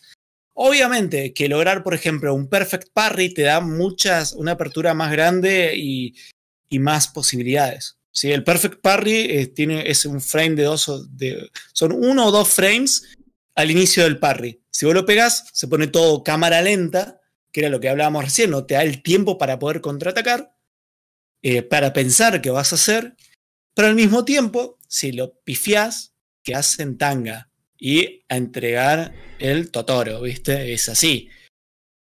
El tema es que eh, en el juego, al tener esto desde el punto de vista competitivo, es un problema porque cuando vos estás jugando competitivamente, vos no querés arriesgar. O sea, vos- Sí, nadie busca el riesgo. Vos buscás lo seguro. Pero estoy ganando con patada arriba, patada abajo. Este match te la voy a hacer hasta que te gano. Ya está. Sí, me voy a poner, bueno, voy a ver si me sale el Daigo Parry como me tire ese super de Chun-Li. No. A, a ver, es como, es como pelear contra otra persona real. real me refiero en la vida real. Eh, encontraste el error del otro y si tenés dos movimientos pero entraste en el error del otro, ya está. Sí. Pelea con el error del otro hasta que se dé cuenta y te lo cambie y bueno, adaptate. obviamente, a mí me pasa cuando estoy jugando Rank Match, eh, ya sea en 5K o en lo que sea, o en Street Fighter 15, yo encuentro a alguien que se come siempre el mismo golpe, se lo hago. Porque quiero mi puntito de rank, ¿qué me importa si le estoy ganando de esta manera asquerosa? No me importa. Y eso es lo que tiene la gente. También otra cosa que, que esto va más por el lado de más allá del juego, más allá de lo que puedan cambiar, ¿no? Pues esto puede cambiar de acá, o sea, por ejemplo, Street Fighter V cambió muchísimo desde su versión beta a su versión final. Y además mucha gente siente que se arruinó el juego para la versión final. Eh, y es más, ¿En qué sentido? yo toda la vida pensé que fue al revés, que odiaron Sí. la versión No. inicial y que con el tiempo tantas cosas que le agregaron. Claro. Por lo menos la, no, no, no, no. La versión sea, beta, mi- beta, estoy hablando de la beta. Ah, la beta, antes que saliera sí, el juego, los que jugaron la beta decían, oh, está re bueno. Y ahora dicen, cuando salió la versión, la versión, la primera versión oficial, la vanilla, por así decirlo, Claro, de esa como que esto es una porquería, no me gusta cómo se juega. Pero ahora muchos están diciendo, ah, ahora esto se parece a lo que nos vieron cuando, en la beta hace. Ah, lo, volvieron, digamos, al gameplay más similar al de la beta. Claro, cuando, cuando lo echaron a, mm, al, al fanático de Blanca, bueno, el ahora olvídate, apellido japonés, olvídate, ah, al director que tenía en ese momento, a Ono. Yoshinori Ono, ¿no es? ¿Eh? Yoshinori Ono. Yo- Yoshinori Ono. Cuando lo echaron, o sea, no lo echaron, lo dejaron de ser director, lo pusieron a juntar papel en una esquina y renunció. Eh, Sí, a ver. ahí los que tomaron control del juego, que son los que están manejando esto ahora, lo cambiaron un montón. y Se nota. Y yo me puse a jugar hace poco y fue como que realmente lo mejoraron. Yo, por ejemplo, yo juego Street Fighter V de que salió. Pero no, no llegué a nivel competitivo que puedo llegar a tener más ahora, por ejemplo, en Street, en Street Fighter, Street Fighter, no, Fi- Kino Fighter 15. Jugaba más tranqui, digamos, ¿no? Eh, y me puse a jugar hace un tiempo para más o menos ver, a ver cómo estaba el juego, porque sabía que había salido un update resarpado. Dije, sí, está, está más piola. Está- realmente ¿Se han cambiado sabe, muchas cosas. ¿Se sabe bien qué es la diferencia que había entre la beta y lo que terminó saliendo Vanilla? Y el tema creo que fue más que nada la cantidad de herramientas que te daban como jugador al momento de poder expresarte. Todo el mundo jugaba igual. Todo el mundo jugaba igual porque era como que tenías. eh, cuando salió tenías un B-Trigger, un B. ¿Cómo se llama el otro? B-Skill y te quedaste. Ahora podés elegir dos de cada uno, después le agregaron una especie de, de esquive que se llama B no sé cuánto, que, que, que esquivás. Básicamente es el esquive del King of Fighters. Es el esquive del King of Fighters. Bueno, acá es un B algo, que te consume, la, te consume esa barrita de, de B skill, ¿no? Em, entonces el juego se volvió más dinámico. Pero igualmente sigue así, medio cerrado, ¿no? No, no te da mucha apertura para imaginación dentro de lo que puedes hacer en el juego, como si te la pueda dar, y sé que muchos por ahí me pueden criticar. Eh, Marvel vs. Capcom 3. Eh, Marvel vs. Capcom 3 es. Está bien, algunos dicen, yo agarro el Justin, lo agarro así, y le hago así, y hago 40 combos. Y tienen razón. Eh, a, a- a ver, porque por ello Pero recuerdo pero- mal, pero en mira, el Marvel. Te agarran que sabe jugar y aunque vos hagas eso, te rompe la Eh, cabeza. eh, es que a- aparte, por ello lo recuerdo mal, pero en el Marvel vs. Capcom 1 vos hacías así y sacabas combo de todos lados también. O sea. Sí, sí. Pero y, bueno. era, y era lo eh, divertido, estaba rotísimo, es lo que hablábamos hace un rato. Claro, no, no, es que justamente el 3 está roto, pero cuando le agarran las manos, si no, alguno vaya y véase lo que fueron los Assist Me, cuando Maximilian Dunn hacía contenido más parecido al del Angry Video Game Nerd, eh, los Assist Me, que son casi todos justamente de Marvel vs. Capcom 3, las cosas que podés hacer, los combos, pero a nivel eh, manía, maníaco, así de 400 golpes, combinado con Super, con que traes al assist en un momento. Y cagate de risa. eh, Marvel vs. Capcom Infinite también tiene un poco de eso. Más allá de toda la controversia con la que salió en su momento, tiene un cacho de eso. Y es divertido el juego para jugar con amigos. Yo lo, yo lo O sea, jugué no poco. juegues el modo historia que es un asco, pero Yo lo jugué poco y al modo historia eh, lo estaba disfrutando. Lo desinstalé porque necesitaba espacio, en ese momento tenía un disco solo. Pero, qué sé yo, o sea. eh, No, no me eso. pareció tan malo como se lo criticó. Claro, y después, eh, ¿qué pasa? Eso tiene lo que se considera un gameplay emergente. O sea, tenés muchas opciones, tenés tantas opciones que te saturan. ¿Sabés que tiene un gameplay emergente? Que, ¿Vos sabés lo que significa eso? Eh, ¿Gameplay emergente? Sí. Mm, No estoy seguro si te entiendo. El gameplay emergente es cuando vos tenés un gameplay que va evolucionando a medida que va pasando la partida y las cosas Sí. que vas encontrando. Sí. Sí. Entonces, en los fighting games vos podés hacer eso dando muchísimas opciones. ¿Qué tiene muchísimas opciones? Por ejemplo, el Hokuto no Ken de Atlus, que salió en PlayStation 2. Sí. eh, ese juego puedes hacer 800.000 pelotudeces. Tenés, o sea, es eh, los Aquatrus, pero fue desarrollado por Arc System. Y tiene todo lo que nosotros vemos en el Dragon Ball Fighter, Sí. más cosas todavía. En ese juego se, se creó lo que se llama el Dribbling Combo, que es que te lo llevas al contrincante a la esquina y lo haces rebotar. Entonces, le- Dribbling Combo se le dice a eso. Y puedes hacer un montón de cosas. Obviamente, está rotísimo, por eso que puede hacer tantas cosas. Entonces, cuando vos querés jugar- ajustar tu juego de lucha, le vas cerrando las opciones a los jugadores. Eso obviamente lo hace menos divertido. Eh, algo que también tiene un juego de lucha que también tiene gameplay emergente, aunque mucha gente me dice que no es un, game- un juego de lucha, pero bueno, podemos poder discutir 400 años. Es el Smash Bros. Smash Bros. apunta exactamente lo mismo. ¿Cómo te gusta un el montón de puterío, ítems. Gracias. Vos sabés que una de las cosas que te iba a ¿Cómo te preguntar, eh, pero más al final, cuando estuviéramos hablando no de Street Fighter, era de qué lado, de qué vereda estabas sobre si era un fighting game o no. Eh, ¿Y cuál es la Para mí es- diferencia que tanto hinchan? Para mí es un fighting game. ¿Qué sé yo? Para mí es un. Mira, yo lo, yo lo, yo lo achico mu- mucho, entonces esto hace que la gente se pueda enojar. Pero la idea del juego es que vos pelees contra otra persona y le ganes. Que pelees cabeza a cabeza. Pero tiene sus opciones de party game, que así lo pensó el, el creador. El creador es fanático de los juegos de pelea. Eh, que ahora no me, ah, me el nombre del chico. Masahiro Sakurai. Sakurai. Masahiro Sakurai es súper fanático de los juegos de pelea. Eh, Pero él, cuando él dice, yo quería hacer algo que pudiera jugar cualquiera, porque él se da cuenta que los juegos de pelea necesitaban un nivel súper eh, alto para realmente disfrutarlos en su momento. O sea, vos te tenías que poner a aprender un juego, te tenías que aprender comandos y cagarte de risa. Un montón de esas cosas se están yendo.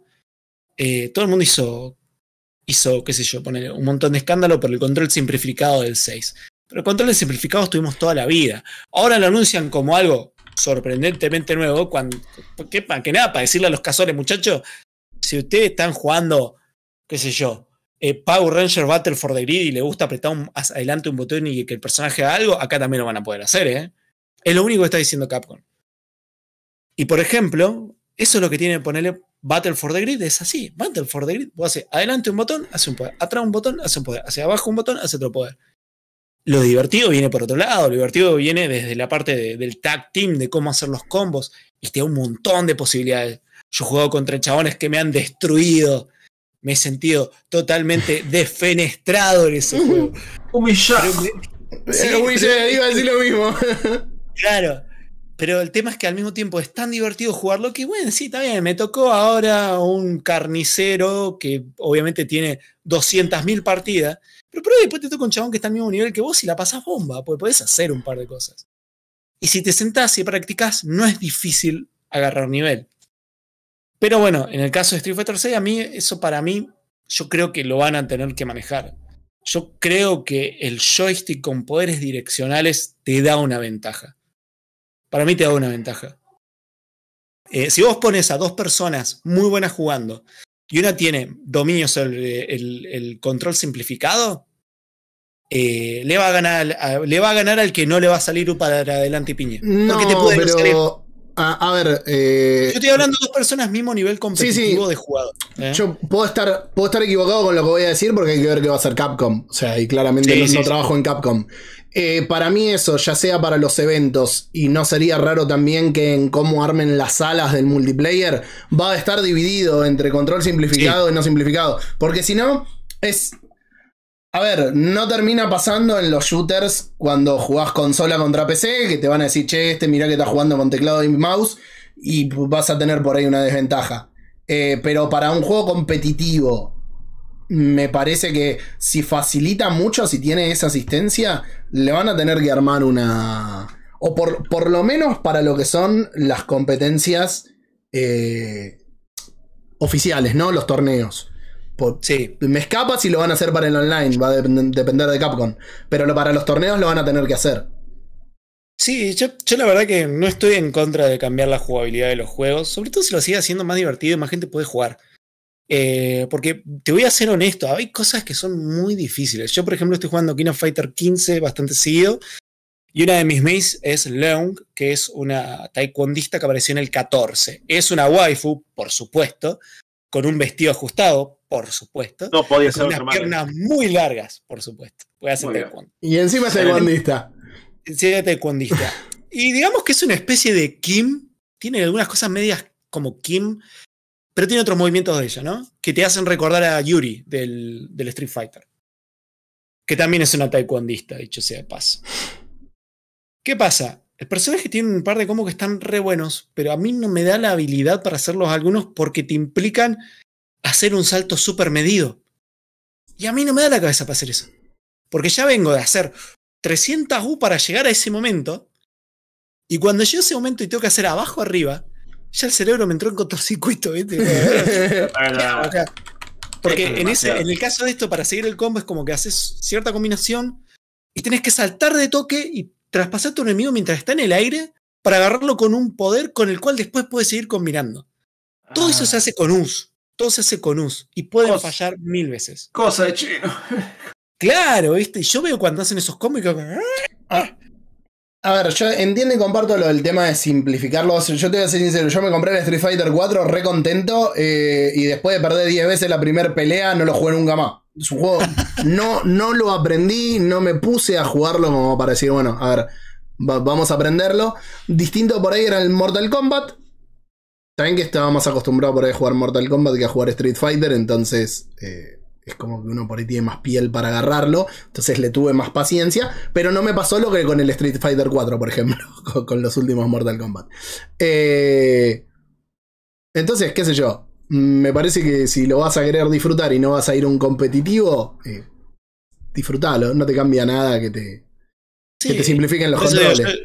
Yo, yo creo que, pero yo creo que a nivel eh, de, de tu habilidad eh, te ayuda, pero al mismo tiempo creo que si vos tenés un tipo que está jugando de manera tradicional y otro que está mal jugando con el control simplificado y están al mismo nivel, o sea, jugaron la misma cantidad de partidas, si le que poner un nombre y siempre ganaron, yo creo que el que tiene el control simplificado va a tener una ventaja, porque Sí. hay una diferencia de velocidad, timing eh, y sobre todo de, de- memoria muscular, que era lo que te hablaba el otro día. Sí. Es muy, muy necesario lograr esa memoria muscular. Si, si alguno que está escuchando esto dice, yo quiero jugar a los fighting games de forma profesional.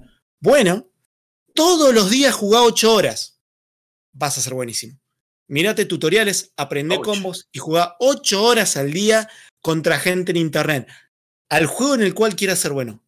Mientras haya gente jugando, juega todos los días 8 horas. Y cuando te, En dos meses vas a ser buenísimo. Y cuando te ¿Pero vayas a la cama, pensá, eh, si me patean, debe hacer atrás, atrás, patearle, eh, tocar este Ah, botón. Tener- ¿Cómo le va, Tano? Muchas gracias por la raid. ¡Eh, vamos! Ah, Eh, pero si vas, es, es la única forma. Jugá, dedicate dos horas a practicar los combos que más te gustan de tu personaje. Dos horas. Te pones un buen podcast, te pones la música que más te guste.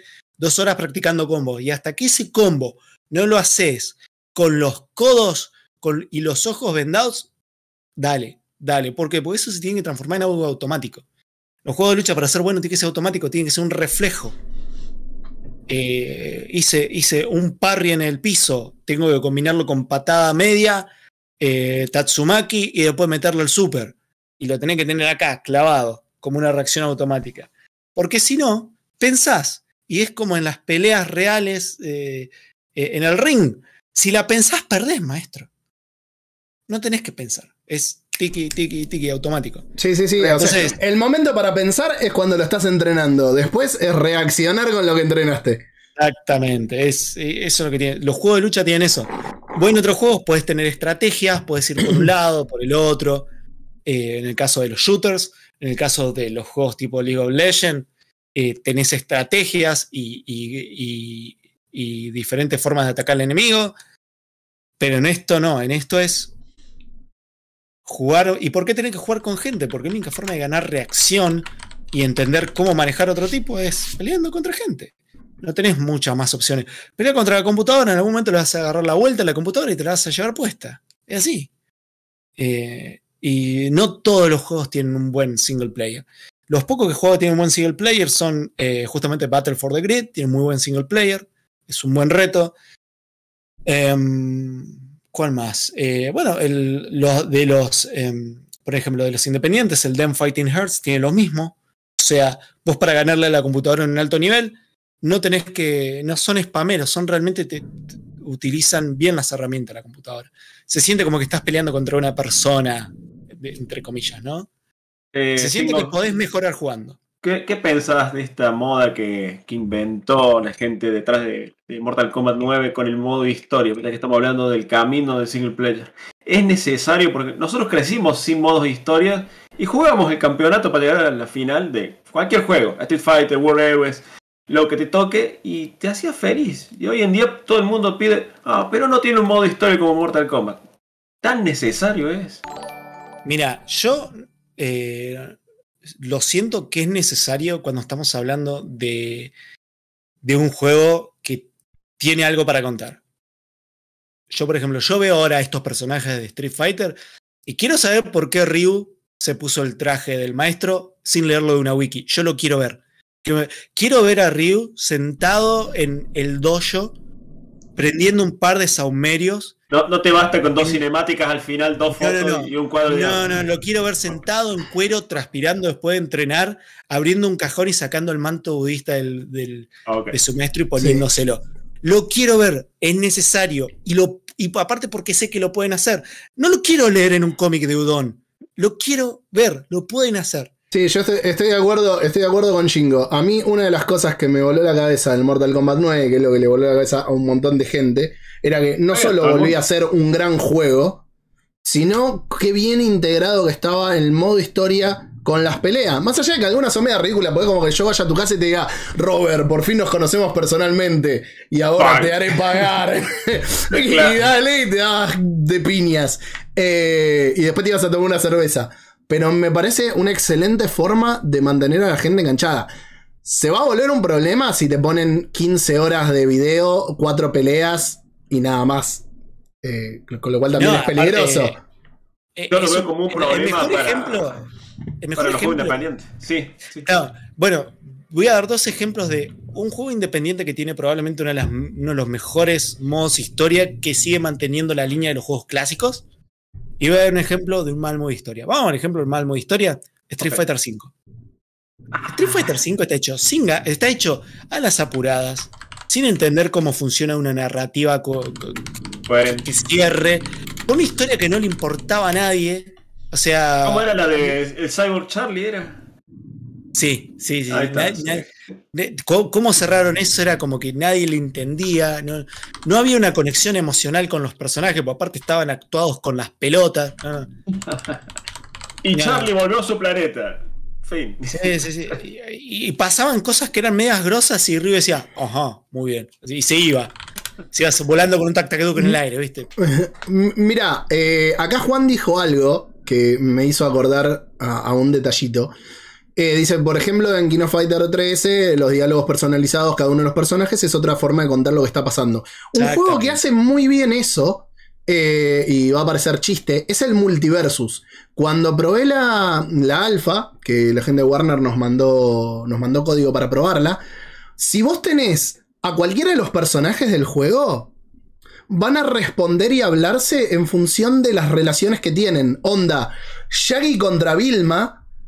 Capaz que Vilma le dice, ah, así que esas tenemos, Shaggy, y no sé qué, y se van respondiendo. Entonces, si vos los tenés como oponentes, se hablan como oponentes en función de la relación. Mientras que si están del mismo lado, capaz que eh, se hacen comentarios eh, de nada, bueno, aunque no tengan relación entre ellos y sean de cosas distintas. Es otra forma de contar y de darle contexto. Eh, Sí. bueno, pero entonces, ahora vuelvo a lo que dice Robert. ¿Te acuerdas de lo que era? Jugamos modo historia y lo pasamos y somos contentos. Un juego que hace eso muy bien, pero que al mismo tiempo te va contando una historia, es The Black Heart, de Andrés Borgi. Sí, ¿Qué hizo Andrés con el juego? Vos empezás a jugar el juego. El juego, si vos querés, tenés una lista de el orden de los personajes en lo que lo podés jugar. Porque vos arrancás el- el- con el primero, que vendría a ser Pequeto, y te dice capítulo 1. Y te cuenta la historia de Pequeto y tiene su ending Pequeto, Tingui.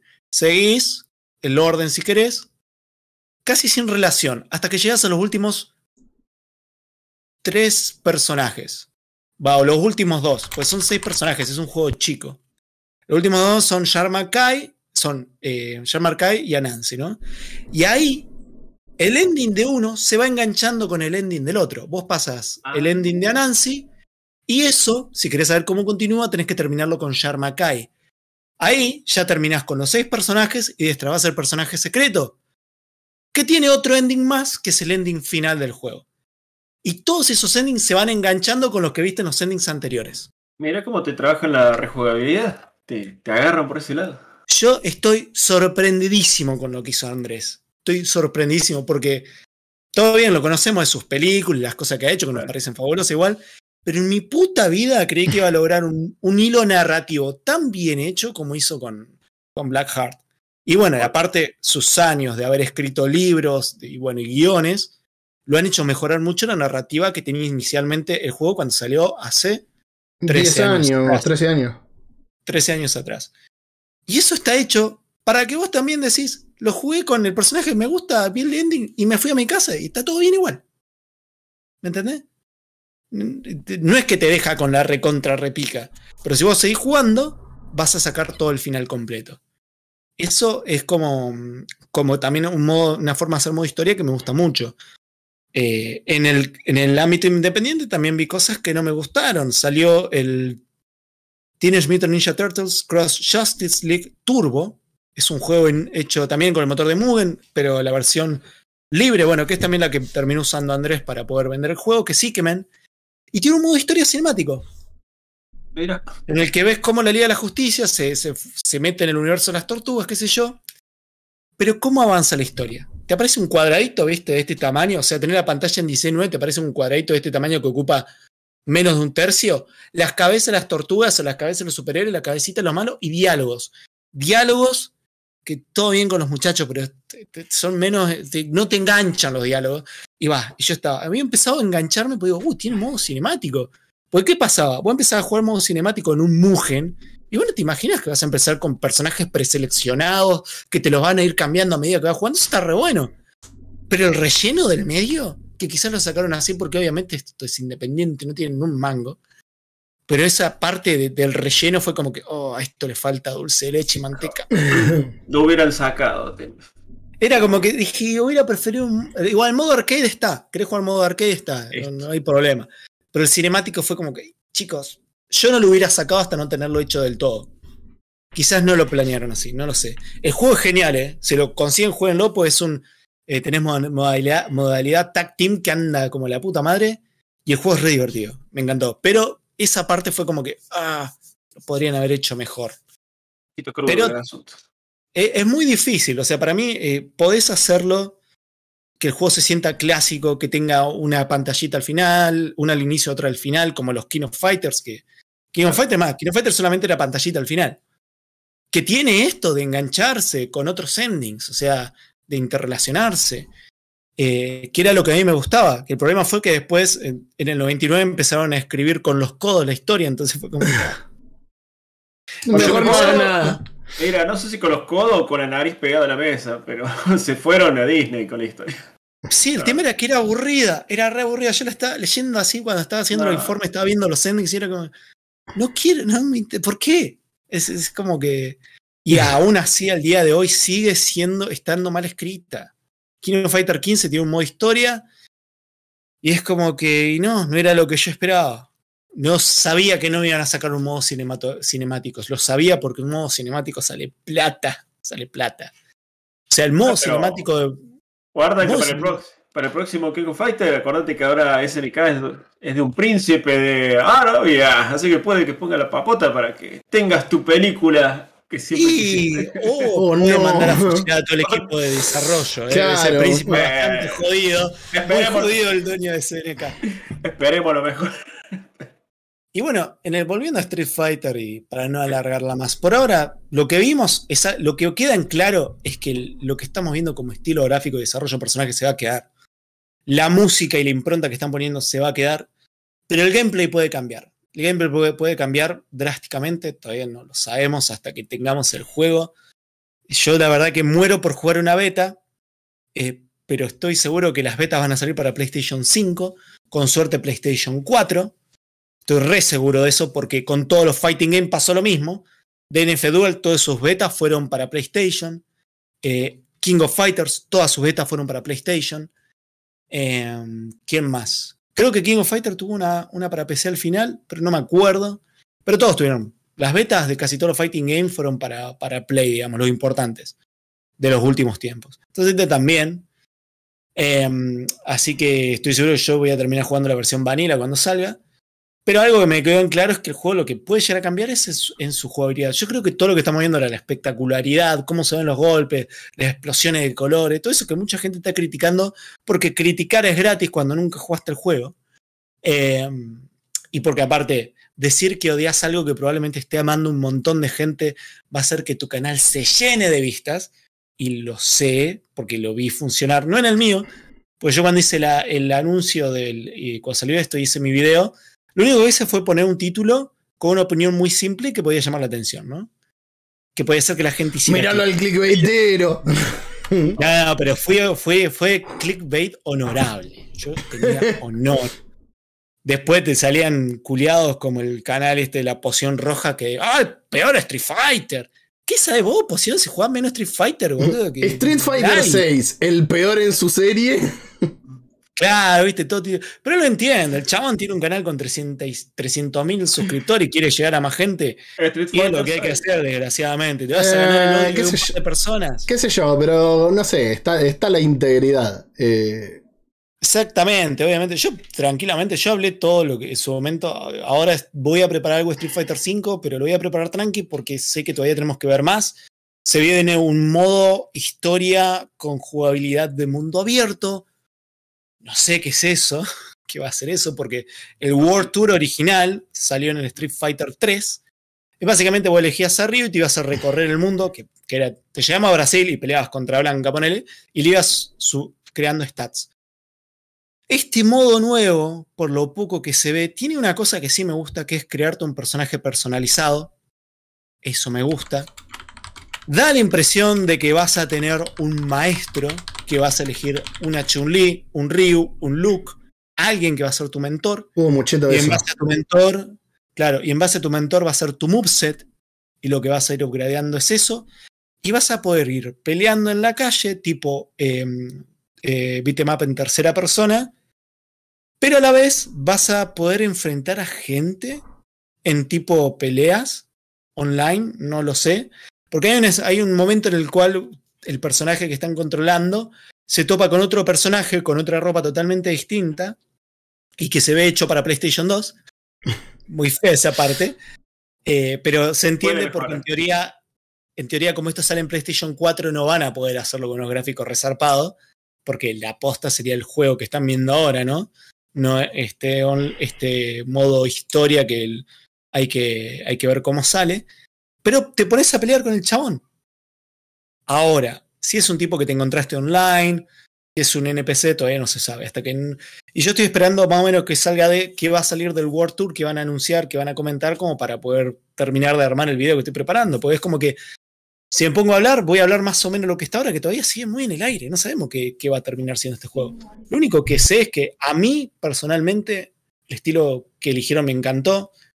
El Re-Engine me parece que es un motor zarpadísimo y como ven es recontra versátil. Eh, y aparte me gusta porque sé que está optimizado, o sea, esto va a andar en mi 1070, así que soy feliz. ¿Viste?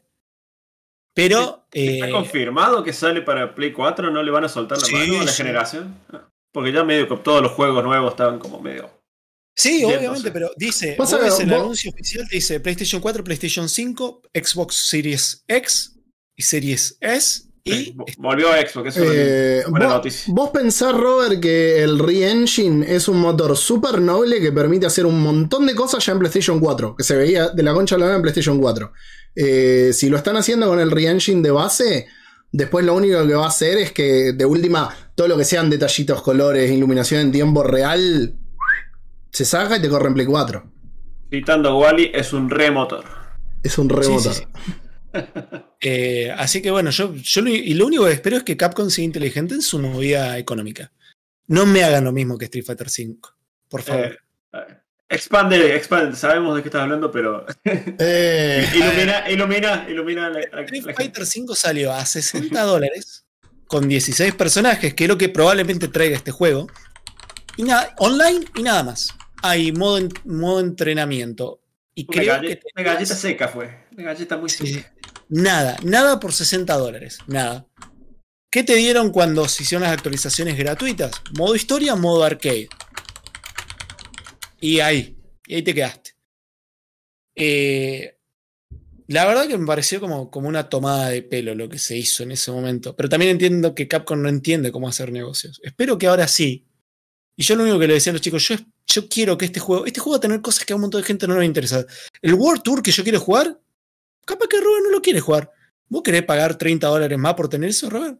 No, no. quiero como modo arcade, nada más. Claro. Bueno, vos podés pagar 30 dólares el juego base. Y Sí. no, sal- no convendría más que la gente que no quiere jugar esa parte pague 30 y solamente pueda jugar online eh, y arcade y te fuiste. Y después ves si te compras más personajes, ¿no? Y que sea compatible. O sea, pues yo sé que esas cosas que van a poner ahora van a salir plata, le suman el presupuesto. Yo creo que lo más interesante, porque no va a salir con muchos personajes, no va a ser un Kino Fighter 15. Que así todo Kino Fighter 15 saliendo con 38 personajes, acá en la Argentina salía 2.800 pesos. Y creo que afuera salía que 40 dólares. Era un- Sí, no, a ver, es caro. Creo que. ¿Me entendés? Si, y si yo voy a pagar más por este juego, y va, se me va a complicar. Yo creo que al público que tiene solamente ganas de jugar online o competitivamente, que no le interesa nada de lo extra que pueda llegar a traer, no lo vas a hacer pagar 60 dólares. Yo creo que tienen que ser más astutos, tienen que buscar la vuelta. Lo más inteligente sería que, sin modo arcade, que te tiren free to play el, el modo online. Con todo el roster. ¿Querés No sé. gastar el trajecito? Acá pones para los trajecitos. ¿Querés que los Hadouken de Ryu ahora tengan forma de un sorete? Pagalo. Si hacen eso, sería una jugada súper arriesgada, pero te garantizo que sería el mayor éxito de Capcom y se llenarían de plata porque todo el mundo va a querer jugar esto. Todo el mundo. Y si por lo menos por cada persona que está jugando le sacaste 10 dólares para que tengan el traje de Ryu original o el traje de Ryu para que se parezca a Evil Ryu, ya está. O sea, son 10 dólares que a esa gente nunca le ibas a sacar.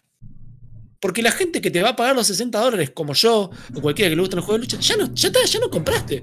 Yo, Capcom, te voy a poner la plata día uno. Me va a sangrar el orto, pero yo este juego lo voy a pagar. Lo voy a jugar.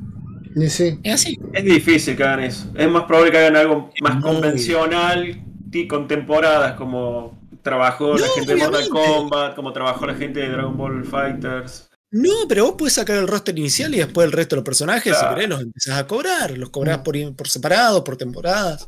Pero que el juego base con online sea gratuito con 16 personajes, va a hacer que un montón de gente lo juegue. Y mínimo a esa gente, si le engancha, le vas a sacar 10 dólares. Mínimo. ¿Qué gente a la que no le vas a sacar esos 10 dólares? Esa es la realidad. Sí. O sea, Yo no ¿Cómo? creo que ¿Y lo vos? vayan a hacer. no lo eh, van a hacer ni bien en pedo. pedo. Es lo que yo haría. Ojo. Yo como presidente de Capcom. Ojo, por otro lado, por otro Yo lado a también un se ve, canguro.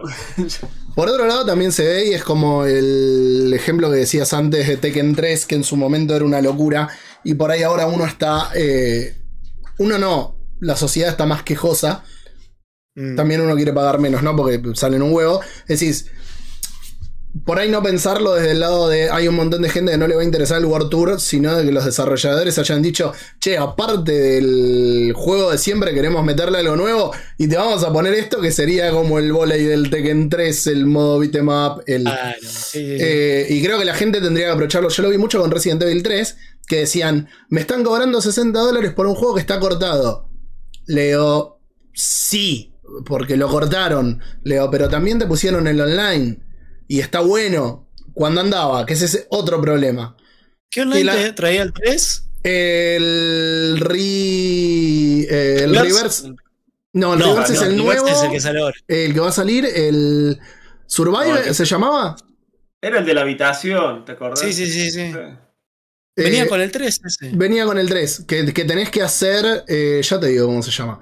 Eh, que uno es un 4 versus 1, eh, uno tiene que, que ser el mastermind y vas poniendo zombies, eh, otras Sí, armas sí, sí. biológicas, resistance, Resi. el resistance. Y vos decís, Eh, hay mucha gente que dijo, para. ¿cómo? Tenía muchos problemas ese juego en un momento. Es la modalidad. online. Exactamente. Eh, problema de servidores tenía. eh. Que eso sí es criticable. Ahora, el tema de que a la gente no le guste decir. Yo por un lado te digo. Entiendo que no te guste. Por otro lado, es el juego que quisieron hacer.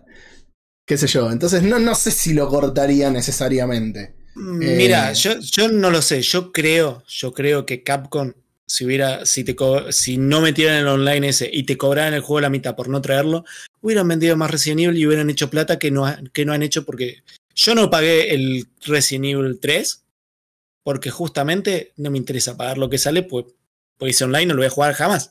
Hmm. O sea, si me lo venden en la mitad y no lo trae. Aunque ahora creo que te lo venden sin ese. Ya. Pero la verdad no sé. que- A, a mí me lo regaló mi mejor amigo cuando salió. eh, Sí, Y- creo que ahora, creo que ahora no está más. Creo que ahora no está más. Ahora lo po- po- No, miento. Te viene con el. Y esto es lo peor. Te viene con el Resistance, pero puedes optar por no descargarlo. Era el tema. Ahí venía la Te lo cobramos, pero si te querés. lo cobramos, sí, pero vos haces lo que quieras. Claro, porque me acuerdo por, por, por Garrafo, por, Garrafo, innombrable. Eh, él lo compró, el 3, y dice, pero trae el Resistan, y esto, a ver, pero a ver, bueno, mira, no lo puedo descargar, si quiero no lo descargo, ting, lo destildó, y eran como la mi- Sí. mitad de gigas, ¿no? Ten- tenés razón, yo lo tengo es en una buena Steam. opción. En, en Steam me fijé el nombre del coso precisamente porque lo tengo para instalar aparte. Claro, es como que Eh. te, te viene con la compra. Pero por eso te digo, si a vos, por ejemplo, te dan la posibilidad de poder pagar la mitad porque te interesa solamente una parte del juego, que no va a dejar de funcionar porque no tengas la otra, lo vas a pagar. Sí. Sí, sí, es verdad. Así. Ponele que, ponele que de última te salga, salga 40 dólares. Ya que salga 40 dólares el modo, el modo eh, arcade con el online, con este Street Fighter sería un golazo. ¿Sabes cuál hace Mucha eso? El Red Dead Redemption 2, vos podés comprar el modo online solo. ¿Es gratis? No. ¿No? No, no, no. No, O no, sea, no, está gratis vendía- si vos compras el juego. No, no, se vendía, pero muy barato. Ese Sí, sí, sí, sí, lo compré por 200 Muy barato. pesos, creo. no sale nada. Sí, sí, sí, sí. Porque este un amigo me lo regaló. Ah, yo creí. Yo dije, lo bajé gratis, pues no, tenés razón. Salía, pero recontra. Sí, sí, barato. estaba, estaba baratito. Eh, Sí, sí. Bueno, Jingo, no sé si querés agregar algo más. Si no quisiera que me hablaras de los otros juegos, eh, Mira, viendo sí, la hora. Sí, sí, no, aparte ya estábamos como para cerrar. Y para cerrar, lo que son, traje son recomendaciones de juego que podés eh, pagar muy poco o jugar gratis en emulador. Son cosas viejas, desconocidas eh, o independientes. El primero, que ahora va a estar a la venta en algún momento de este año en una versión eh, compilatoria en Steam, pero que ya pueden jugar en Fightcade y es una comunidad chica, pero que les gusta jugar mucho, que es el, eh, el Breakers Revenge. Eh, recomiendo más jugar el Breakers Revenge eh, porque es el que más gente hay, si lo querés jugar online. Pero si no lo querés jugar online también. Breakers Revenge es un juego que a mí me sorprendió muchísimo porque no me imaginé que tenía tantas posibilidades de, de gameplay, combo y diversión. O sea, vos lo ves el juego, el Breakers, y parece un clon de Street Fighter. Eh, Este es un clon de Street Fighter, es horrible. Pero cuando lo empezás a jugar, decís, che, mirá, mirá todo lo que puedo hacer. Mirá, puedo engancharlo en el aire, puedo hacer esto, puedo esquivar acá. Pero tiene, tiene, me puedo desagarrar del personaje. que- Entrás a ver todas esas mecánicas súper divertidas y que los personajes hacen combo tan, tan estrafalario que te sorprende. Pero aparte porque vos lo ves y vos crees que el juego salió en el 92. Pero no, el juego desde, si bien se empezó a desarrollar en 93, salió en el 96 en Japón. Y es súper divertido, es, es increíble. Em, tiene eh, un personaje que es una waifu escondida, que es hermosa. Em, tiene todo, o sea, es un juego que lo tiene todo y era totalmente desconocido. Actualmente la única forma de jugarlo obviamente es con Fightcade. Si quieren les hago una recomendación autochivo rápida. Si están escuchando esto y quieren jugar juegos em, en el Fightcade, siempre saben que es un bardo, porque es como que, ¿qué room me bajo? ¿Qué hago? Pum, pum. Yo hice un video chiquito en mi canal de 5 minutos donde te muestro cómo instalarlo. Eh, eso sí, toco madera. Algunas personas puede tirarle algún error que ya es insolucionable. Lamentablemente no te va a andar, aunque lo instales de otra manera. Eh, pero bueno, es como en el 1% de los casos o menos. Pero en realidad con la instalación que yo pongo ahí, el juego sale andando. Y también viene con un paquete de JSONs que tiene para que vos te descargues automáticamente la ROM que te falta para jugar el juego. Entonces vos agarras, instalás Fightcade, copias esos JSON donde te indica el creador, que lo explico todo muy rápido y fácil en el video. Y después vos vas al juego, le das Join, unirse, vas a la lupita a ver qué juego querés, lo buscás si querés, le das Join y unirte, te abre así eh, la, la vieja y querida consola de, de DOS, así, ping, dice, ah, este ROM no lo tenés, espera que te lo descargo. Te lo baja y te olvidas de buscar la ROM, te olvidas de buscar compatibilidad, todo, y sale andando. Y el chabón lo actualizó hace poco y ya puede- se pueden bajar los Virtua Fighter 4 para la Naomi 2, porque no tiene compatibilidad con la Naomi 2. eh, y que obviamente van a ir actualizando la lista de juegos para esas placas. Está, eh, no solamente son Fighting MSI de todo, pero está para la placa Naomi 1, el House of the Dead 2 con compatibilidad y rollback. Vos lo puedes instalar, llamar a tu amigo que se meta y jugar los al House of the Dead 2 en eso. No. Y se ve. O sea, hay esas maravillas. O sea, es. Te lo recomiendo. Ahí está Breakers, están todos los fighting. Ahora estoy buscando, haciendo listas para hacer juegos raros. Y están todos, boludo, están todos. Así, dos clics. Obviamente, el Jason le faltan, creo que de los 8000 juegos le faltan 100. O sea, puede ser que uno de los tantos no te ande. Eh, pero ahora está todo funcionando lo más bien, porque yo lo he estado testeando. Material de sobra, tiene. Sí, sí, eso para, para los que quieran jugar Breakers o cualquier fighting game viejo.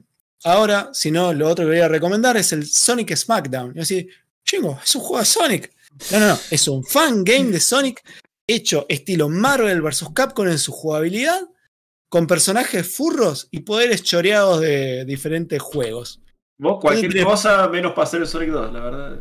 ¡Oh! Te la tiró, te la tiró, te la tiró. No se olvida, no, ni olvido ni perdón. Mira, Esa yo no te, mancha. no te ilusionar, Robert, pero quizás tenga novedades en el futuro. Bueno, Sonic Smackdown es un juego hecho por un agente de forma independiente, anda muy bien, se ve tipo cel shading. Es, eh, la verdad que no sabría si decir que es un, es un, ¿cómo se dice? Un, un llamado a los fanáticos, porque de, de cosas para los fanáticos yo mucho no veo que haya, porque tiene mucha jugabilidad para la gente que le gustan los fighting games.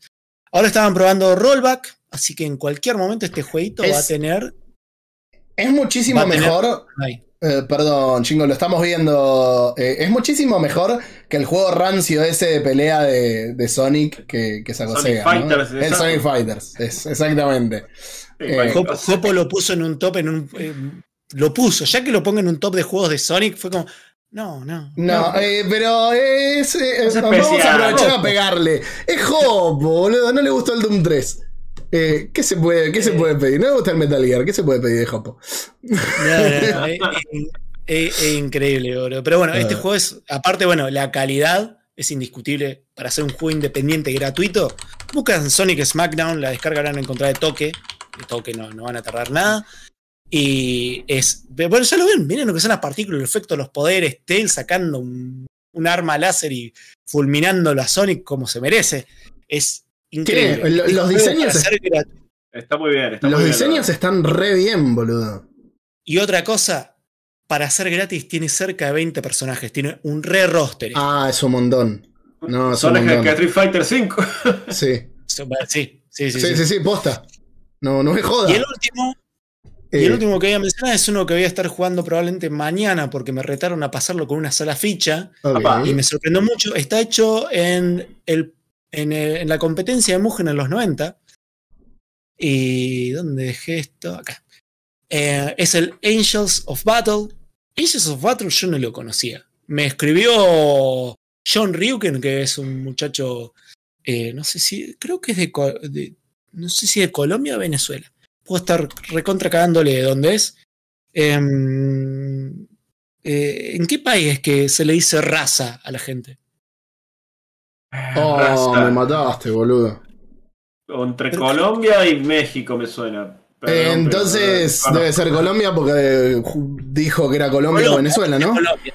Me parece que es colombiano. No me acuerdo. Así, John, si está viendo esto, no me puté, porque no me acuerdo de qué nacionalidad sos.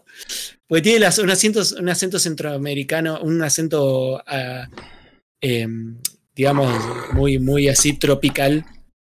Y no, no me acuerdo, pero creo que sí, creo que es colombiano. Bueno, eh, más, a- más allá de eso, nos retó un montón a jugar ese juego. Llegué a ver esto y lo bajé. Eh, como digo, Fighter Maker es un tipo Mugen, pero cuesta hacer jueguitos que anden bien en eso. Cuesta, no es fácil. Porque es todo muy. El, el Blackheart había empezado en Mugen, ¿no? Sí, sí, sí. Pero fue porteado a Ikemen, que es el Mugen gratis, digamos. ¿no? Mm. El Mugen sin tener que pagar licencia. Eh, y de código abierto. Bueno, esto no. Esto es todo cerrado y vos cuando creas un personaje lo haces todo con una interfaz tipo, no sé, eh, programa hecho en C, ¿no? Sí. Pero este juego en particular, no sé si ya lo estamos viendo. Bueno, Sí. miren lo que el arte en Sprite es increíble. Obviamente son todas waifus, es un juego doujin, como se le, se le llama, ¿no? Creo que es japonés. eh, y es muy divertido. Yo cuando encontré mi main la entré a pasar muy bien. Eh, primero probé un par de personajes que era como que esto no tiene forma de nada. Pero encontré mi main, utilizo solamente tres botones y tiene un botón de rush, que básicamente es moverte en el aire, con ataque. Y es muy zarpado todo lo que puedes hacer. Muy zarpado las combinaciones. Es muy divertido. La inteligencia artificial está re bien hecha para ser un juego gratis. Sobre todo en este motor que el, el Fighter Maker es medio mañoso. ¿eh? No es fácil hacer un juego como el que están viendo ahora en ese motor. Para nada. Pero es increíble y también es gratis. Este en particular es un juego encontrar la descarga porque está todo en japonés. ¿Entendés? Ah. Ah, Y lo tienen que dar en la mano, sí. Básicamente en sí. Pero creo que si lo buscan en YouTube, pueden llegar a dar con alguien que lo resubió a otro lado para descargarlo. Eh, pero así como se llama Battle Legend, son todas waifu, tiene un roster de unos 6 o 7 personajes, pero están re bien hechos, o sea, es un trabajo impecable para algo gratis. o sea. hoy, hoy es todo gratis, hoy todo gratis, un- no, no recomiendo mucho más nada, porque hay un montón de juegos más, otros Porque gratis que ya- pueden buscar. Porque ya va a haber que pagar el, el Street Fighter, eh, entonces tenemos que hacer algo gratis. Perdón, la alarma. No, Sí, sí, yo digo, ¿qué pasó? ¿Quién entró? Me, me putean Empezaron a las UBI de las waifus acá en el. ¿Quién entró saltando? Claro. Che, No, con, pero- esto, de los- con esto de los juegos gratis me, me vino a la memoria que, que la- el reinicio de, de Killer Instinct salió en un mal momento. Tendría que haber salido en esta época de juegos gratis. En el momento nadie lo entendió, la verdad. No, ¿sabes qué tendrían que haber hecho? Sacarlo en Xbox 360, gratis. No lo hicieron. E iba a ser el para 360, pero lo retrasaron. Pero lo podrían haber sacado igual. Podría- hubieran sí, sacado podrían haberlo sacado logrado lo mismo. crossplay. Porque la 360 Durmieron. estaba viva en esa época todavía. Sí. Los chabones quisieron hacer del Killer Instinct una killer app. Sí, sí, sí, sí. Eh, Es que, a, a ver, querían el vende consolas gratis. No sé, mira, muy- si vos te pones a ver la historia de cómo se terminó haciendo este juego, Killer Instinct, el juego que eh, cuando arrancó, se hizo con muy poca plata. Se hizo con, con un equipo re chico, muy poca plata, y cambió de desarrollo después de la primera temporada. Pasó de un desarrollador a otro. Que cuando- Mm, Pero que hizo muy bien las cosas, ¿eh? Eh, Iron Galaxy lo terminó el juego. Pero no lo arrancó Iron Galaxy, lo arrancó otro estudio. Pero hicieron muy bien las cosas. Yo los juegos los jugué en modalidad free cuando lo dieron de alta en Microsoft, en el Store. Lo jugué una bocha. Pero una Ah, ¿sí? bocha, onda. Sí, sí, sí, sí, lo jugué bocha de horas y jugaba, sacaba un personaje nuevo y lo probaba, lo probaba toda la semana. Gratis. Y había un montón de gente para jugar, un montón. Una cantidad estúpida de gente para jugar. Pero bueno, no llegó a. O sea, creo que logró lo que podía lograr, digo, digo yo. El tema es que en el momento en el que salió, no todo el mundo tenía una Xbox One. Sobre Claro. todo acá en Argentina. Se perdió un montón de. sí, sí. Complicado el mercado. Ojalá que lo resuciten ahora que es todo Xbox pase y todo un Ojalá. ambiente más Ojalá. grande. Esperemos Bueno, sí. la verdad, el programa es muy lindo. Shingo, obviamente, muchísimas gracias por haber compartido estas dos horas con nosotros. Me parece que ahora, mientras espero la pizza, voy a aprender el arcade y me voy a poner a jugar al Tequino 98 porque Ah, me, me- me dejaste. Iba avanzando el coso y digo, uh, la verdad que me podría instalar el Dragon Ball Fighters. No, me podría instalar el, Tekken 7. No, bueno, bueno, aprendo el arcade que los tengo todos preinstalados. Eh, pero nada, me, picó el bichito de los, de los juegos de pelea. Eh, por si hay alguien que no te conozca, lo cual dudo mucho, pero mm, ya sabes cómo son esas cosas. Por favor, decirles dónde te pueden encontrar y pasar todo el chivo. Mira, si no me equivoco, hoy en día, si vos agarrás, a ver, espera, vamos a hacerlo, vamos a hacerlo de forma, de la forma correcta. ¿Dónde tengo? Acá está. Estilo Max Si no me equivoco, creo, creo que si vos hoy en día vas a YouTube, a ver si no me equivoco, se pone Shingo pelado nomás. El primer canal que aparece es el mío. Ah, muy bien. Ah. Yo, yo cometí el error Me, de me ponerle- gané mi nombre en YouTube. El otro día lo estaba chequeando y dije, mira, pongo Shingo, el primer canal que aparece es el mío. Y dice Shingo Review, obviamente. Obviamente, si pones Shingo Review va a aparecer solo. Me buscan como- en YouTube como Shingo Review.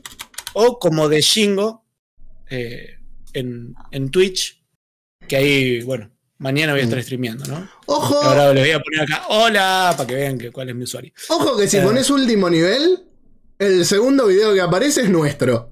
Ojo. Bueno, Pero entraste en modo estamos, ¿eh? incógnito. Eh... Ah, no, qué boludo, entré en el mío. Ya te digo, Ah, no. ya te digo, Tenés ya te tenés digo. que entrar en modo Sí, sí, incógnito. es- incógnito, incógnito. Si no, no tiene. Si no me cagan la- las galletitas. En el chat dice Calavero, puse Audio. Esperen, esperen, esperen, esperen, esperen.